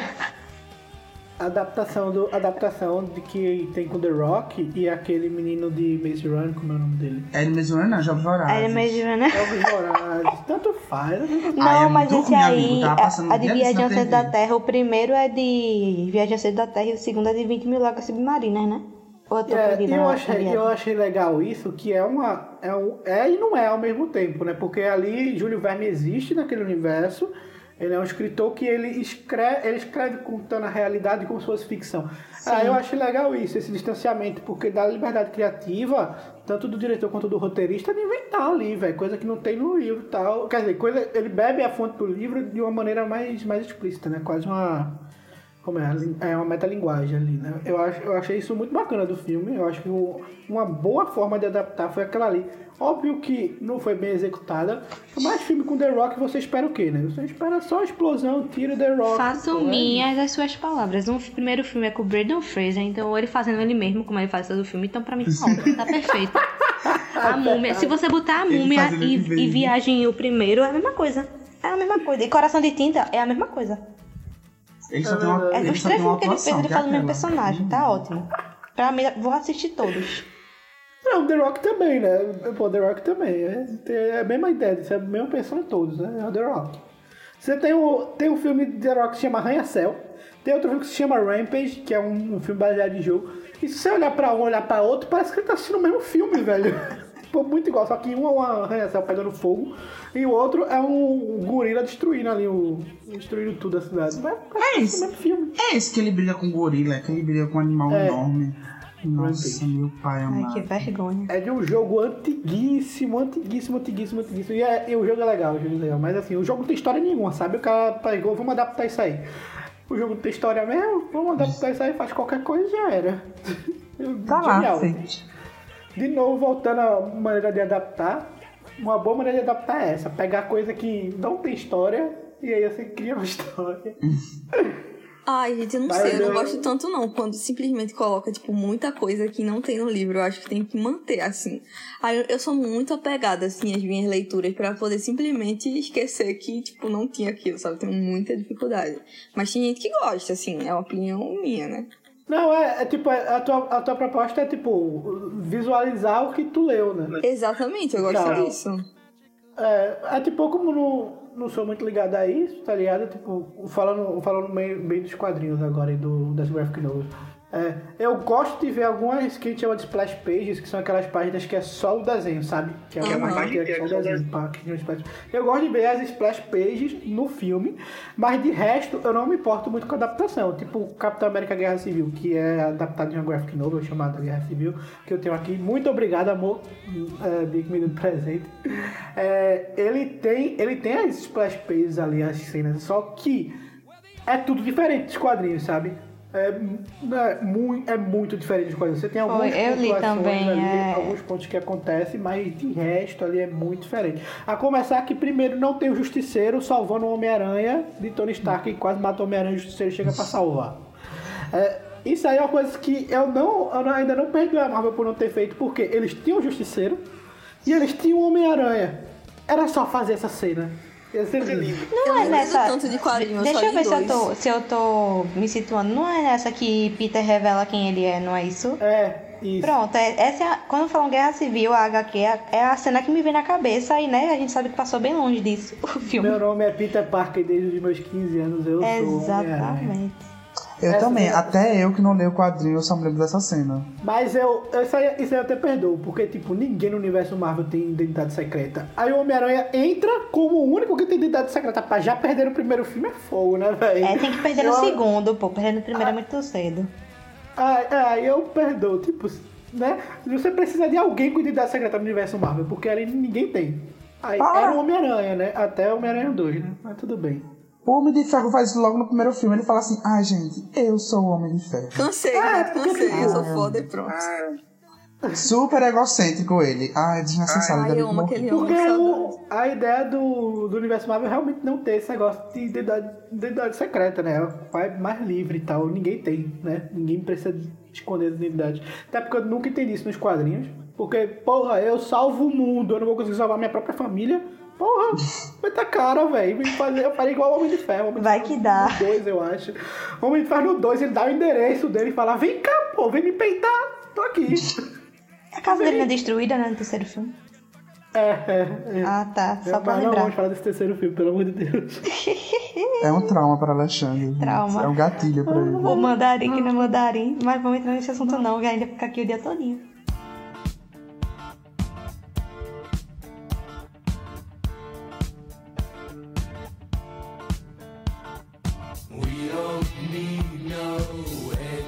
Vamos falar sobre um assunto polêmico aí que aí a gente levantou na, na prévia. É, e aí eu fui atrás de especialistas para me responderem sobre. e a gente começou anteriormente, então vamos, vou subir aqui esse tópico que é Johnny Orwell e as adaptações norte-americanas durante. Ai, gente, eu quero militar. Eu, eu até. A Vamos descan- lá, eu tava Luana. descansando esse tempo todo. A, militante já descansou, mas ela tá Eu, acordando. eu trouxe eu trouxe aqui um, um convidado ali em formato de áudio para ser o é, o contraponto, né? Contraponto. O, o olhar do outro lado para a gente poder fazer esse, esse debate acalorado e os nossos fãs irem à loucura. Eu tô falando mais bonito nesse episódio, percebeu? Vou falar um pouco é de George fica Orwell aqui e da primeira adaptação dele, que é a mais polêmica na minha visão, né? Que é a Revolução dos Bichos, onde ele conta basicamente o que aconteceu na Revolução Russa com Trotsky, Stalin e tudo mais. E assim, é super interessante, é, aborda coisas interessantíssimas. Agora, antes de tudo, eu queria falar pra vocês que Orwell é um, social, é um socialista democrata. Então, várias pessoas leem esse livro com a imagem extremamente deturpada, não enxergam o que ele realmente queria dizer, que na verdade o que ele tenta passar no livro é que o que a União Soviética fez, na verdade, não era um socialismo de verdade, eles eram extremamente autoritários. Não é isso que o socialismo quer passar na teoria, né? Porque até hoje não aconteceu em nenhum lugar que funcionasse realmente bem. Então, assim, o Orwell tenta passar da forma dele que o que a União Soviética estava fazendo era um absurdo, porque, tipo, tava quebrando com todos os ideais dele, sabe? E aí ele fica bem revoltado com tudo que rola. Só que o que aconteceu foi o seguinte: na época que Revolução dos Bichos foi lançado, é, os Estados Unidos estava com a união com a União Soviética, né? Porque eles estavam na Segunda Guerra Mundial ali contra a Alemanha e tudo mais. Então, quando foi lançado Revolução dos Bichos, os Estados Unidos estava de olhos fechados para a Revolução Russa, então ninguém nem falava sobre esse livro, assim, morreu totalmente, né, para os Estados Unidos. Só que, quando começou a Guerra Fria, os Estados Unidos fez, opa, fez sucesso esse livro, tá usando como se fosse uma fala contra o socialismo, então vamos lá. Então ele, os Estados Unidos, na época que tava rolando a Guerra Fria, usou o livro para tudo que eu não queria que usasse, sabe? Tipo, ele fez o livro, assim, o- tudo que ele não queria era o que os Estados Unidos fez, que transformou até em um desenho, tipo, colocando como se os Estados Unidos fosse o herói, tipo, o socialismo é o demônio e tudo mais, aquilo tudo que foi passado na Guerra Fria, né? Então, assim, eu achei muito absurdo o que rolou com a adaptação de Revolução dos Bichos, porque contrariou totalmente a vontade do autor. E eu acho que ficou péssimo, assim, como sempre os Estados Unidos querendo pagar de bom moço, né? Então, nada novo sob o sol. É, inclusive, como a gente já conversado sobre isso, aí que eu tinha até falado que tinha um primo que ele via é, como um livro é, anticomunista por questão de. é, como é o nome? Ele ser. É porque o próprio so- socialismo e liberdade, isso aí eu concordo com ele, que socialismo e liberdade são coisas que não dá pra entrar na mesma frase. Né? Assim, você não con- consegue entrar na mesma frase por uma questão mais filosófica aí da, da, da parada e tal. Aí eu pedi pra ele me explicar um pouco sobre o livro e tal, e sobre o que ele achou, pra gente fazer um contraponto, mas eu acho que ele concordou bastante contigo. Acho que ele concordou em tudo aí contigo. Inclusive ele, ele falou, eu vou soltar aqui o áudio pra o- vocês todo mundo ouvir. Inclusive vocês ouvirem também vão ouvir, fiquem tranquilos. Assim, velho, tipo assim, eu penso que não é só uma coisa anticomunista. Na realidade, as obras do Orwell, tanto 1984, que é, é uma expansão, sabe? Que é como se, tipo, a Revolução dos Bichos fosse só um negocinho pequeno. Um negócio mais. pra ficar mais popular, digamos assim. Porque o Orwell, ele fala mais sobre liberdade, tá ligado? Eu acho que vai muito além. É óbvio que, por exemplo, se você defende liberdade, não há como você ser, por exemplo, um socialista que defende um Estado totalitário, muito menos um nazista, muito menos um fascista, muito menos, sei lá, até mesmo um fundamentalista islâmico, entendeu? Ou seja, eu acho que em geral as obras do Orwell são um ódio à liberdade. E que também acaba sendo essa crítica à mentalidade eh, comunista, enfim, porque na realidade também tem que lembrar que o comunismo não se resume a isso, né? Tem até o bagulho da New Left, e tem muita gente de esquerda que não necessariamente defende ditadura e que acredita no estado de bem-estar social, essas paradas. Mas, velho, o que eu gosto do Orwell é justamente isso, que tem- eu esqueci quem falou isso, mas dizem assim que o, o George Orwell foi o primeiro a ter a coragem de retratar os socialistas como porcos. Essa aí é da hora mesmo. Porque assim, a Revolução dos Bichos, ela sofreu várias adaptações a, desde a sua publicação originalmente pelo Orwell. Porque como muita gente pode lev- levianamente superficialmente acreditar que é uma obra simplesmente anticomunista, como né, muito maior do que isso, tá ligado? E a CIA, por exemplo, produziu documentários, produziu uma adaptação, uma animação, por exemplo, deturpando e mudando pequenas coisas, mudando o significado. Porque o Orwell, eh, não dá para esquecer que ele era socialista, né? ainda que defendesse liberdade, ou seja, ele era um sujeito que, por exemplo, acreditava no materialismo histórico dialético, na luta de classes, mas achava muito incongruente você eh, defender o comunismo, que seria de fato a liberdade né, plena, através do socialismo, que é a privação da liberdade. né? O Orwell acreditava que, era, que isso era inconciliável, sabe? Então é mais ou menos isso. Então, aí ele finaliza com. Só lembrando que eu é o meu socialista favorito. Véi, eu tenho, eu concordei com ele na maioria dos pontos, assim. Eu só anotei o ponto pra discordar porque fica mais emocionante discordar do que concordar, né? Ele- É, é por isso que eu trouxe ele. A obra de Revolução dos Bichos foi Orwell mostrando como o socialismo realmente é. Não concordo. Pelo seguinte motivo. O Orwell tem até uma frase no, no livro que fala sobre isso, ironizando essa imagem que a União Soviética acabou criando na cabeça das pessoas, né? Todos os animais são iguais, mas alguns animais são mais iguais que os outros. Eita, essa frase. Claramente, ele tá fazendo uma ironia ao que a União Soviética faz. Porque, na verdade, o socialismo ele prega igualdade, prega liberdade, né? Que é tudo que eu acreditava. E a União Soviética cagou e fez uma coisa muito louca, ch- chamou de socialismo. Então eu acho essa frase, essa ironia do Orwell perfeita pra refutar a ideia do seu primo. Ah, mas aí é porque. é, agora, política eu posso falar aqui. Eu, eu, eu, eu entendo. É, não é um livro no- tirando do âmbito da, do livro, né? E aí isso aí é uma coisa que você vê do socialismo. É, porque há um, há, um, há um ponto dentro da, da teoria, desde a teoria marxista ali até, até os filósofos que vêm depois, que é que você precisa ser, você precisa do Estado, você precisa servir ao Estado para que ele provenha essa igualdade. A partir do momento que você serve ao Estado, você perde a sua liberdade de escolher servir ou não ao Estado. Então, é, nesse, nesse ponto aí, ele sempre, sempre. Não tem como o socialismo fugir disso, né? Ele sempre vai ser incongruente nessa parte. Por isso que, é, por isso que eu sempre falo, é, socialismo e liberdade ao mesmo tempo não existe. Então, tipo, não tô, não tô aqui pra dizer o, o que é certo e o que é errado, né? Tipo, São dois caminhos diferentes. Mas, assim, é só pra fomentar essa, esse erro, né? Esse erro de. Não, não é bem um erro, né? É uma incongruência do, do socialismo, né? Quando você fala Então, mas, socialismo tipo, liberdade. É, eu entendo a opinião de vocês que é refutando em relação à política, mas eu tô falando meramente em relação ao que o Orwell quis passar, sabe? Eu não acho que foi em relação a isso. aham, não, mas eu entendo, mas assim, eu acho que ele passa essa, essa, dessa, dessa forma porque é uma coisa que realmente ele, essa, isso passa no, no discurso marxista em si, isso meio que passa, vai passar sempre, sabe, ali de plano de fundo. Não tem como fugir. É isso que eu tô querendo dizer, sabe? A gente, não, mas- não tem como fugir disso. Mas assim, leiam o Orwell pra entender um pouquinho, sabe? Tipo, é muito boas as obras dele. A outra obra que eu li dele foi 1984. Eu acabei de fazer uma leitura coletiva no meu Instagram, que é uma distopia que ele prega muita igualdade, assim. Ele prega como come... assim, é como você vai perdendo sua liberdade, assim, com pequenas coisas, sabe? Isso faz a gente refletir muito. Até porque distopia faz a gente refletir muito, porque a gente até encaixa coisas que estão acontecendo, assim, vagarosamente na nossa, no nosso dia a dia político, né? E assim, você fica pensando, você fica meio com medo, assim, nossa, velho, será que a gente pode chegar a esse ponto algum dia? E talvez a gente possa, assim, quando você lê 1984. A, a China já atingiu o Big Brother, né? A, a China já chegou no Big Brother. Ela tá, tá uma coisa de louco. É muito louco, velho, você parar pra pensar que essas coisas realmente existem, assim. Pra, na minha cabeça é uma loucura muito grande você pensar no grande irmão, você pensar que em toda casa tem uma teletela te vigiando e, tipo, só passando o programa que eles querem, tipo, você perder totalmente a sua liberdade. E o que teu primo falou é certo. O Orwell, nas obras dele, prega isso, sabe? Eu já li três livros dele e o cara, assim, prega muito a liberdade. Eu acho ele genial. Eu gosto muito dos livros dele. Mas, mas é isso, né? Eu não li, então eu não sou capaz de opinar além ah, sobre a obra e sobre o autor, porque eu posso falar sobre política.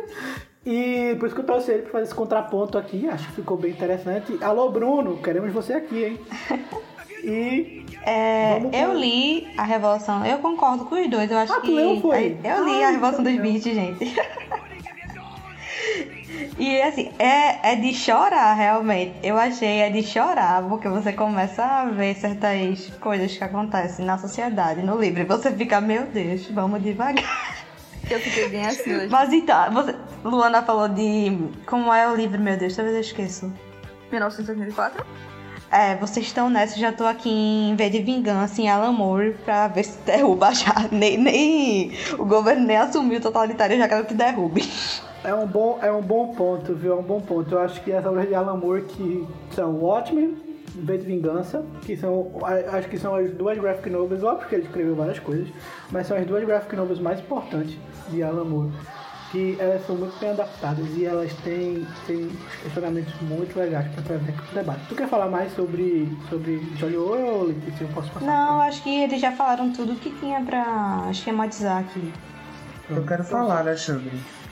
Ah, tu, tu leu também? Foi? Meu Deus, todo mundo leu, só eu que não. Não, eu só quero falar que eu não sou capaz Ah. de opinar sobre tudo isso que foi falado.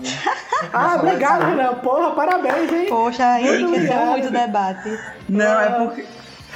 Não, é porque vocês falaram do debate, aí eu me lembrei que vocês falaram de distopia e falaram coisas sendo tiradas. Aí eu me lembrei de The Handmaid's Tale.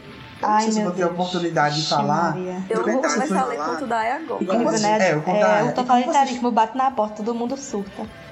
É, aí como vocês falaram de coisas sendo tiradas, assim, o, pra quem não sabe, o livro conta, tipo, de um, é uma distopia, ele fala de um mundo é no futuro, mas é uns anos depois, né? Mas assim, os poder, a, gente, a gente volta pra uma religião, volta pra um meio que o século XV. Uma as mulheres- teocracia, amigo. é, uma teocracia. E volta, tipo, e o livro narra, tipo, tanto no, tanto no passado como no presente, né? E narra, Vale- tipo, coisas já de mulheres sendo tiradas, tipo, aos, poucos, Vale, como vocês falaram. vale né? dizer que. Vale dizer que do nada as mulheres ficaram. Algumas mulheres ficaram inférteis. Ah, sim, Por conta da radiação. Teve da radiação, teve um ataque nuclear. Isso é, é, e aí isso é, geram cenas horríveis. Eu comecei a assistir The Handmaid's Tale, mas eu realmente não tenho estômago pra, pra assistir, pra ficar muito tempo ali, sabe? É muito Então, pesado, tipo, Eu comecei, mas eu não terminei, eu não tenho estômago pra ficar naquele universo por muito tempo. Eu não assisti porque eu quero ler primeiro, mas aí eu tipo. Assim, a história em geral é sobre uma. Porque assim, as mulheres são divididas agora em as que vão reproduzir, que são as que são férteis, e as que vão trabalhar, e as senhoras que são as ricas, entendeu? É, Então, aias. porque como tá tendo a questão da infertilidade por conta da radiação, as aias são as que vão ter os filhos. Só que é bizarro a forma como eles fazem isso. Eles usam a religião pra legitimar todas as barbaridades que eles fazem. É horrível, mas Gente, é bom. e o meu amigo me falou, tipo, uma coisa horrorosa, assim. Que é o jeito que, tipo, acabam concebendo a criança, sabe? Ah, é, Enquanto- é assim mesmo que você está pensando. Enquanto eles estão fazendo o menino, tipo, tá. A mulher tá atrás da. Da que tá tendo Da relação com o marido dela, segurando ela, e tipo, ela e o cara lá, e tipo, é um negócio bizarro, assim, totalmente. Tem essa. Tem, tem O essa casal cena, não pode transar, coisa tá ligado? Nossa, e o livro, eu vi a série já, eu, eu vi as duas temporadas, a terceira eu não vi. Eu não cheguei no finalzinho do livro, eu tô no final, não sei como termina, aonde termina, onde vai continuar. Mas assim, já passei da cena do estupro, né? É um estupro, né? É um estupro. Mas assim, é muito pesado, sabe? Como é narrado e assim. É, nas- é, você vendo aquilo já é ruim, mas ela sendo narrada é pior ainda. Então, assim, e olha que eu sou homem, né? Não sou mulher, eu devo. de- imagina, deve ser- como deve ser pesado pra mulher ler isso, ver isso também. Eu vou começar a ler agora, tipo, eu tô terminando um livro aí que eu tô gostando muito. E aí eu vou começar a ler Conto da Aya, gente, tô muito ansiosa. Ele termina na é bem- primeira temporada, Lua. Tu já Vai terminou O livro. O, o livro, ele é só tipo a primeira temporada da Só a série. primeira temporada, né? Mas tem dois livros. Ah, eu acho que é a segunda temporada do outro livro. É, deve Ah, ser. O outro livro é Testamento. já é Eu sei que a primeira, da- eu da sei que a primeira temporada é o primeiro livro. Termina, pelo que eu pelo que falaram, que eu não li o livro, mas dizem que termina igual. Aí tu me fala depois. Eu sei que o pessoal não tá gostando muito da, da série, não, porque. Tipo, tá, é, foi muito sofrimento, sabe? Eu Assim. parei na segunda temporada, não como eu aguentei falei, não. né? É porque Ele- tem na segunda temporada tem um episódio que, sabe, eles dão o gosto da, da felicidade pra você. E eles tiram e. Puta merda, velho. Não. Foi Ele é- demais, foi demais pra mim. Eu Eu acho- assim, não, deixa pra lá.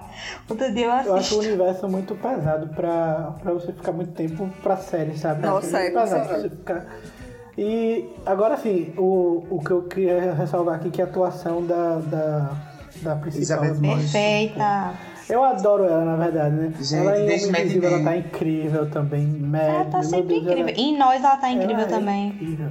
E Gente, nós, ela também tá incrível. Embora o papai dela seja meio curto, mas ela tá. Ela brilha. gente, assistam Mad Men. Eu vou divulgar essa série quando eu puder. Por favor, assista, é muito boa. Sim, pessoal, o que eu tava.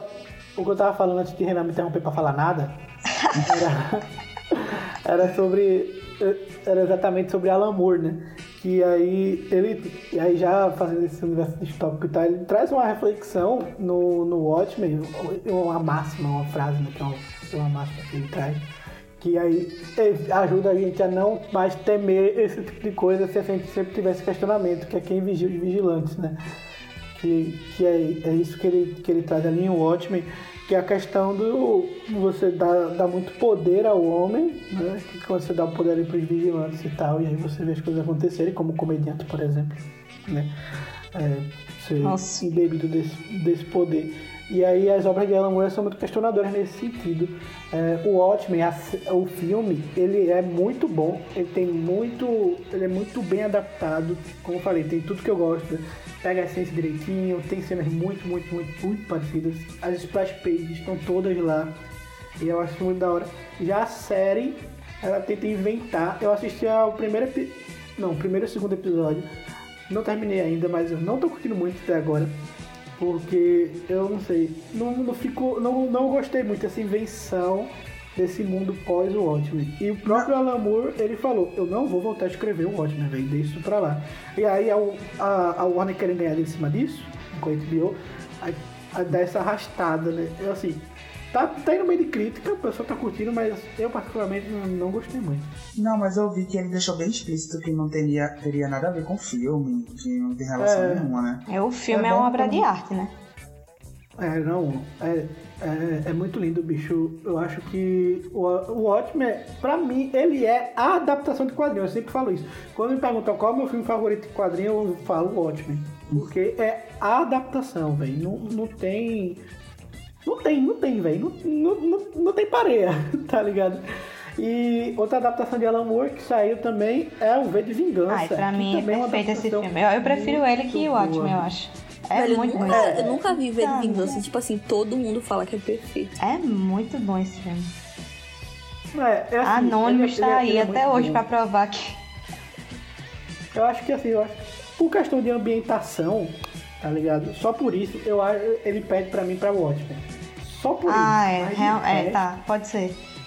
Sabe, a, a ideia anárquica de, de Alan Moore tá ali e eu acho isso muito sensacional. Tu lembra né, do meu teste político, o que é que deu? Então você já tira por aí e É o verdade. negócio é louco aqui. Inclusive, só pra fazer um disclaimer aqui, que Zack Snyder é o diretor de Watchmen, tá? E ele fez essa obra perfeita, zero defeitos, porque não teve intervenção do estúdio, porque é uma- era uma obra de nicho e tal, então eles deixaram, deixaram tudo livre, né, pra, pra Não, é trabalhar. porque ele era. Ele já era o diretor, né? Ele já era o diretor. Naquela- Diferente, é, mas ele também é o diretor de Batman vs Superman, não, Não, saiu essa tu- obra-prima. Porque Não, a não achou obra-prima? Não, gente, gente, não vamos entrar nesse assunto não, que Não, eu tô falando da versão do cinema, tô falando da versão Você do vai falar de Batman. Batman é muito bom, o Batman dele. Eu vou discutir com você, Alexandre. Eu tô falando da versão do cinema. De Sim, Batman os filmes. Superman. Ah, Batman Superman. Batman Ah. Superman e Liga da Justiça. São péssimos porque o estúdio ficou em cima. Quando o estúdio deixou ele trabalhar com os personagens livres do jeito que ele fez, ele fez uma obra-prima que se chama o Watchmen, velho. Então, de novo, batendo essa tecla aqui pela última vez nesse podcast, né, que nos próximos vou. Estúdio, deixa os diretores trabalhar. Obrigado. If I could save time in a bottle, the first thing that I'd like to do. Quais filmes que vocês acham que. Quais livros que vocês acham que dariam um bom filme? É, eu, eu vou falar, é, foi indicação de Luana, né, que me indicou o livro Lembra Aquela Vez, que eu acho maravilhoso o livro. Eu não quero nem falar muito do livro, porque eu tenho medo da spoiler. Eu acho melhor Luana falar do livro, porque eu dou spoiler assim aleatoriamente. Mas, em contexto geral, fala, é melhor explicar, senão eu vou dar spoiler. Você? Tu quer que eu fale? Tu- Vocês querem que eu explique um pouquinho do. Não, É mais ou explica um menos- pouquinho. É, mais ou só vou explicar, porque eu acho que muito dá. Não, deixa eu só falar os pontos que eu acho que Tá, é bom, porque ele trata de homofobia, trata de machismo, e eu acho que. E também é LGBT o filme, o livro, então depois dessa onda que veio, tipo, é, com a Moçaio, tem até um vídeo lá no Instagram de Luana, já divulgando aqui ela, que ela comparou os dois livros, mas assim, tipo, eles passam é, na mesma temática, mas são muito diferentes, visões diferentes. Então acho super válido também. E Luana vai explicar um pouquinho sobre que é a história, porque eu tô com medo. Gente, eu também tô com medo de spoiler, porque esse, esse livro, assim, é qualquer coisinha que você fala mais, você dá spoiler. Mas é basicamente o seguinte, começa com um menino que ele tá bem perturbado no começo, porque ele acabou de perder o pai, né? E aí ele ficou totalmente desorientado quando rolou isso, ele tentou se matar. E aí ele só tinha o apoio de duas pessoas, que era a namorada dele, que eu não lembro o nome agora, e da mãe. E aí ele era bem apegado a essas pessoas e tal. Só que o relacionamento dele com a, a namorada sempre foi uma coisa muito mais como amigo. Isso não é spoiler, tá? Do que como, do que como namorado mesmo. Ele só percebe isso depois. E aí, tipo, é, a namorada dele vai viajar e ele encontra um amigo, que eles vão se aproximando e tudo mais. Até que ele vê, né, que, tipo, ele não enxerga um amigo só como um amigo. E ele passa por um processo de descoberta muito grande. E esse livro tem coisas que envolvem até ficção científica, mas eu nem quero entrar tanto nesse, nesse mérito, porque eu acho que qualquer coisa que a gente falar pode rolar um spoiler muito grande. Então, assim, pesquisem esse livro. Lembra aquela vez, é muito bom. E eu tava de quatro horas da manhã chorando livro. Então, assim, Nossa, Mas eu chorei por tudo, né? Eu chorei muito, Mas- e eu nem choro por mas é tudo. muito bom. Tipo, o começo é meio lento, mas vale a pena. Achei. Mas, tipo, Vale- o começo. pena. Gente, sabe o negócio que eu falei de.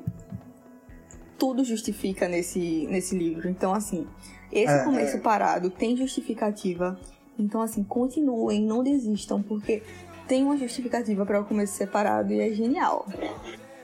E aí, Lê? O que é que tu acha de. Adaptação, Quais as né? adaptações que tu acha que vale a pena? Rapaz, eu tinha 14 anos. Eu entrei na Saraiva. Tinha um livro lá. Ele era verde com uma modelo ruiva na capa. Eu peguei ele, aí eu fui e li. Aí tava lá bem bonito a seleção. Ai, gente, só pela criança de 14 anos lá aquele livro, eu queria muito ver esse. Mas vai esse virar, não livro. vai, amiga? Vai virar, mas é porque a Vai Netflix virar vai adaptação. fazer. É a Netflix que vai fazer. Luana, acho que ela entende o que eu estou falando. Ela entendeu a, a tá disso preocupação. A preocupação que vem. Mas é. Se você não é. Você não sabe sobre o que é esse livro. É. é se considera distopia? Eu acho que é distopia, sim. Eu acho que é distopia, né? É distopia, velho. É outro universo. Porque é o. é- assim, no futuro deu tudo errado. é, teve uma guerra e voltou a monarquia. E agora tem um tipo de. Pra casar, pro, pra realizar casar, tem um tipo de seleção. E a sociedade é dividida em castas, de 1 a 5, 6, esqueci agora. Mas enfim, a protagonista é da casta 5 e ela é selecionada para lutar pela honra de casar com o príncipe. Pra vocês terem uma ideia de como. Chacota. Chacota. Mas o livro é ótimo, gente. É, é muito. Assim, tem uma pegada de política massa. Tem a personagem principal que luta pelo que acredita. Eu acho isso importante nesse livro. Eu só reclamaria que faltava um pouquinho de representatividade, que a Netflix pode colocar, inclusive, não ia reclamar. Então, é a, a adaptação que eu quero ver. E a outra seria A Maldição do Tigre. Não sei se vocês já leram aqui. Alguém já leu esse livro? Que eu acho que ia dar um filme massa de ação. ia ser massa, mas tem que ver também como seria adaptado. Mas eu queria. O sonho da minha vida seria A Maldição do Tigre sendo adaptado. Não vou falar muita coisa. É, assim, A Maldição do Tigre é um cara foi transformado num tigre. Não vou falar mais porque não quero dar spoiler. Pronto. Não vou falar mais. Nossa, eu achei genial essa sinopse que Letícia deu agora. Ué. E, e tu, Lua, tem alguma coisa pra gente? que eu quero que vire adaptação, gente. Eu acabei de ler um livro que, assim, virou o melhor livro da minha vida de cara. E, assim, é o melhor livro da minha vida real. E eu acho muito difícil que algum dia qualquer outro livro vá superar. Que é Recursão, né? Que é do autor Black Crouch. E ele tem um livro Matéria Escura também, que eu tô lendo agora. Porque eu me empolguei demais. Então eu queria muito que virasse é, uma adaptação, porque é perfeita. Mas ao mesmo tempo que eu queria, eu tenho medo, sabe? Porque é tão genial É isso. que eu tenho medo de, tipo, virar uma merda. É uma ficção científica perfeita, que envolve multiverso, e envolve viagem no tempo. Gente, e o cara faz isso com a genialidade. Ele trata de física quântica como se fosse a coisa mais simples do mundo, explicando pra gente. E você vê o quanto o cara é genial. Quem gosta de Flash, essas coisas, só que é um Flash muito mais bem feito, assim. Tipo, é genial, genial, genial. Então, leiam Black Crouch. Eu queria muito que virasse adaptação. Inclusive, essa seria uma das minhas indicações pra cá, então já adiantei. Olha, é, para as indicações que eu trazer aqui, é, eu vou falar de graphic novel também, que é o que eu li, né? Então, é, eu adaptaria todas as graphic novel de, de Mark Millar, que ele é o autor de Kick-Ass e Kingsman, né? As HQs, né? Do, no caso, o, as graphic novels. Quem assistiu Kick-Ass e quem assistiu é, Kingsman sabe que é muito bom. Eu gostei das adaptações das, duas e tal. Mas se eu tivesse que escolher uma, assim, adapte essa e quem e aconteceria seria Superman Red Sun, né? É que eh, no Brasil ficou adaptado como Superman entre a foice e o martelo. Eita, eu baixei. É muito boa. Saiu a animação, mas eu queria ver Henry Cavill com aquela roupa do Superman comunista. Como é que é a- o background da história? Ele pensa em um contexto de tá rolando a Guerra Fria e aí o Superman em vez de cair no, no, no Kansas, né? Ele cai na União Soviética. E Misericórdia. aí ele é um soviético, tá ligado? E eu acho esse HQ sensacional, sensacional. Muito bom porque mostra o outro lado, sabe? Mostra o Superman do outro lado. E saiu a, a animação. Eu não, eu não terminei de assistir, eu até comecei, mas eu tive que parar fazendo as coisas, acabei esquecendo de voltar. Alguns fãs reclamaram da, Sempre. da questão da adaptação e tal, isso sempre tem, né? Mas eu queria muito ver Henry Cavill nesse papel. E, putz, eu acho que é, é o meu sonho de uma coisa que provavelmente nunca vai acontecer. Mas sabe. se o Snyder Cut vai acontecer, então a esperança é que é a última que morre. Ah, mas é isso, né? Vamos pro nosso quadro mais famoso da história de toda a podosfera. É o nosso famoso Escuta que eu te indico.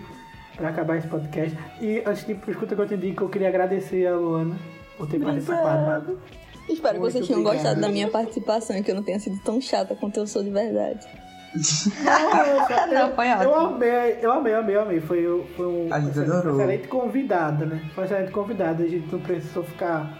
sabe? Foi fácil, rolou fácil, sabe? Gostei Valeu. muito, Gostei bastante. Muito obrigado. Obrigado. E vamos lá.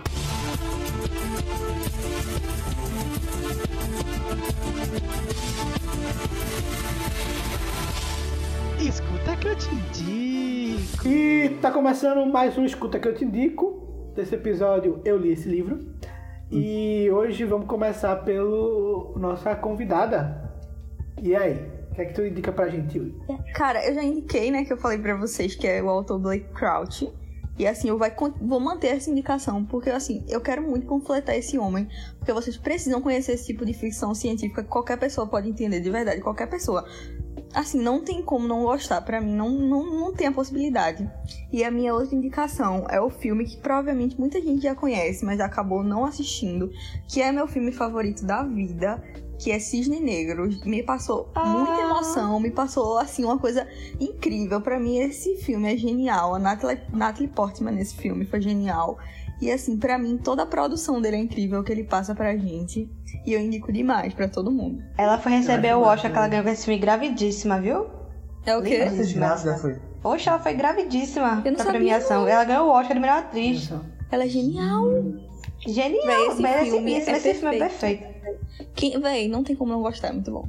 Realmente. Eu fico triste, fico triste, mas é ótimo. É meu filme favorito da vida, véi. Sério mesmo.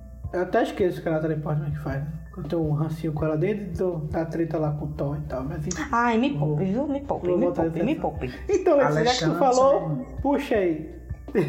É, eu vou indicar um canal no YouTube, é Gust, que ele faz umas legendas de, de música. Eu vou indicar ele porque eu vou indicar uma música que eu encontrei, eu tava sem o que fazer recentemente nas madrugadas da vida, e eu achei uma música que é de uma banda chamada The Academy. Alguém conhece?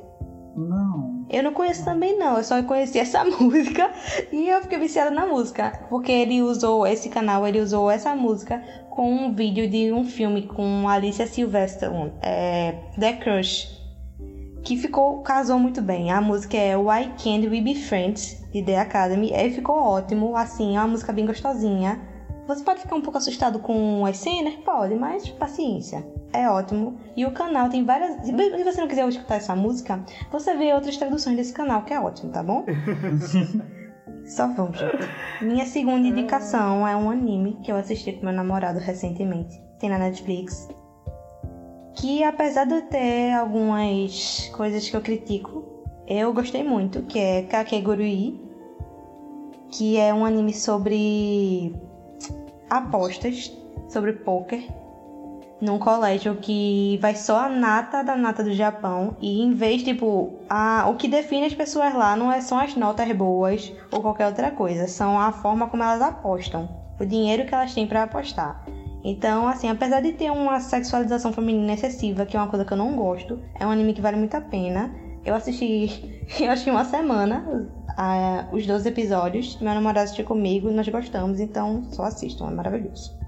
É 18 anos, tá? Então esperem cenas mais pesadinhas. E tu?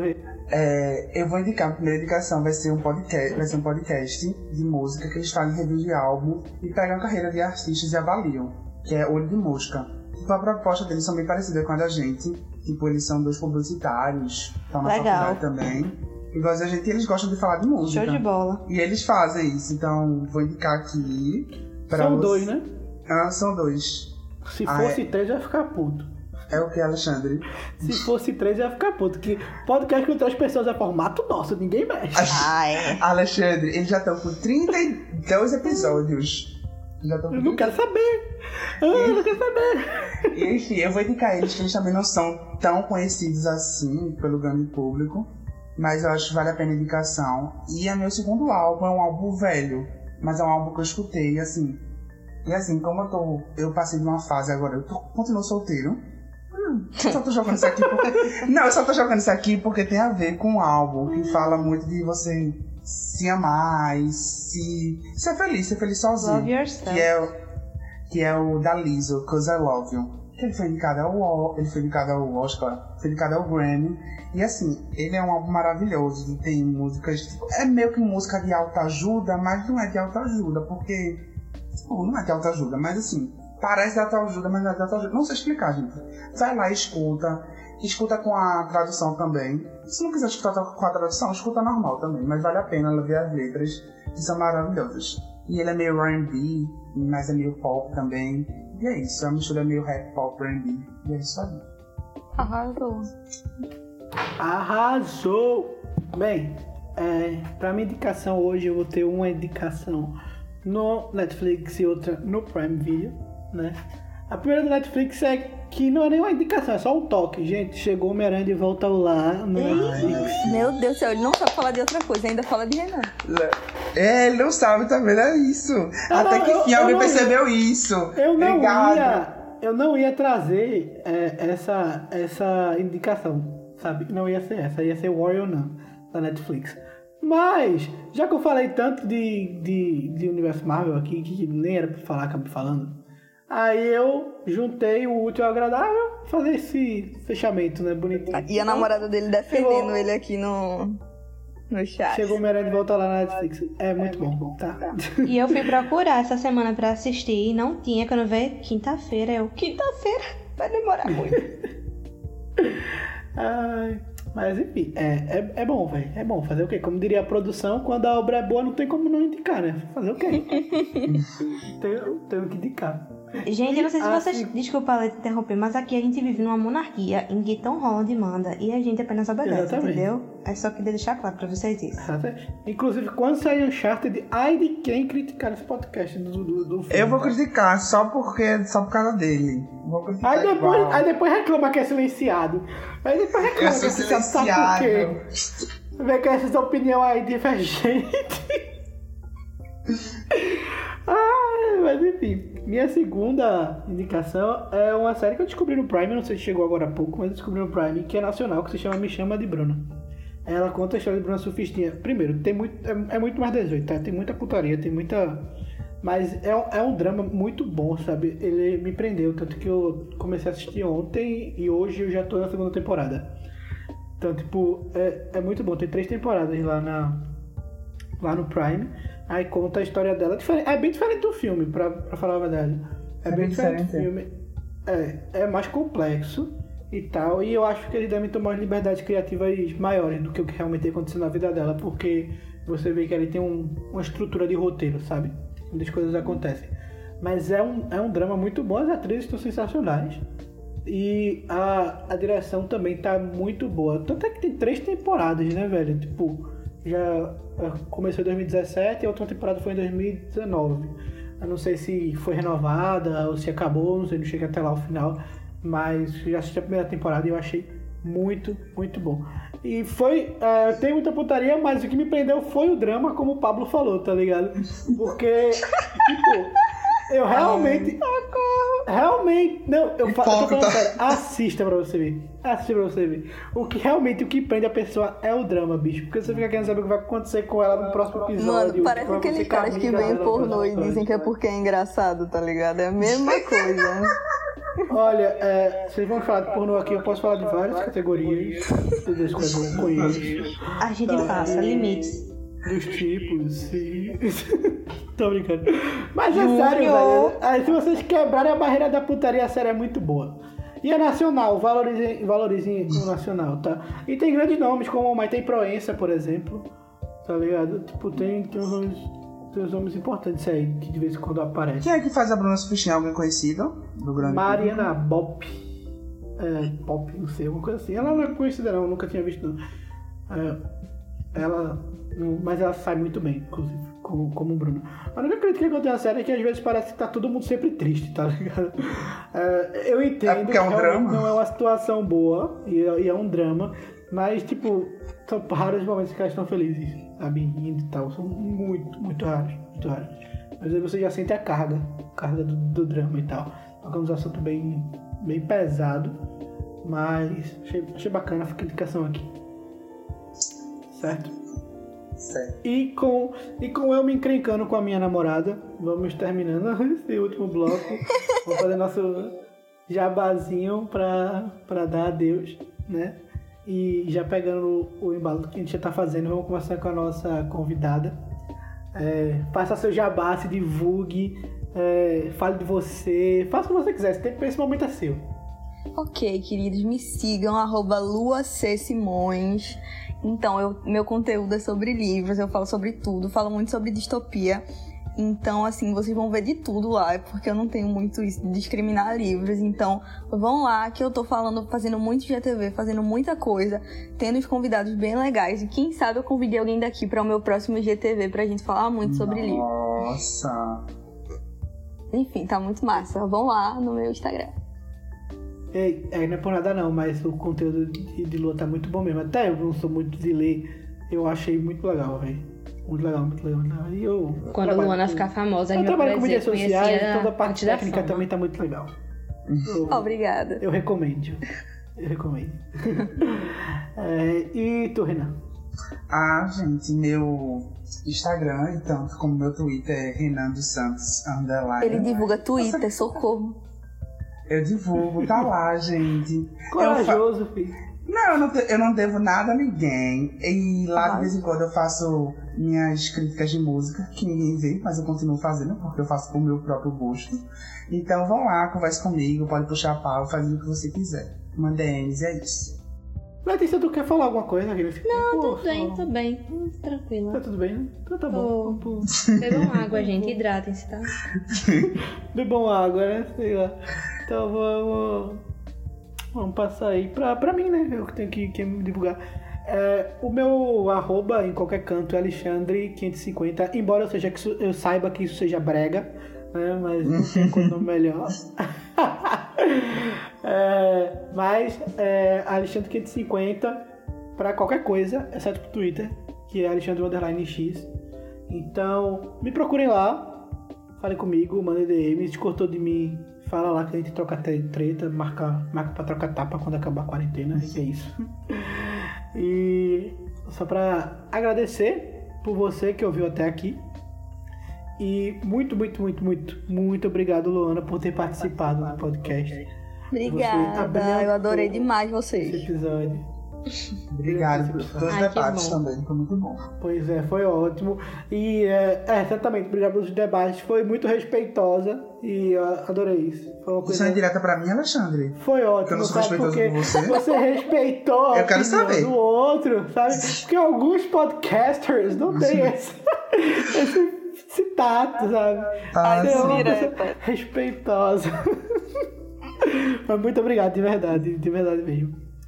E, e é isso, né? Até o Peraí. próximo episódio. Calma, Alexandre. Gente, se você quiser falar conosco, tu não fez nenhum papo jabá da gente do podcast em si. Totalicast, bora É divulgar, verdade. né? É verdade. Gente, Galera, é porque. Tá, pode faça. Não, Não, eu, só dar, eu só quero avisar pro público, porque não tô muito aéreo hoje, é porque eu fui acordado pra esse podcast, entendeu? Ai, não, não, É. não. Ai, para Gente, de ó, o nosso Instagram e o nosso nave, que eu não tô muito bem, entendeu? Me desculpem, galera. Realmente, me desculpem. Se você ouviu até o final, você merece esse, Ai, esse, esse bônus aqui, desse, desse background aqui desse podcast, porque o podcast não era pra ser gravado hoje, eu fui acordado. Foi culpa minha, tá foi mal. deitado eternamente bem esplêndido ali, eu fui acordado e vim pra cá. Então, eu tô um pouco aéreo.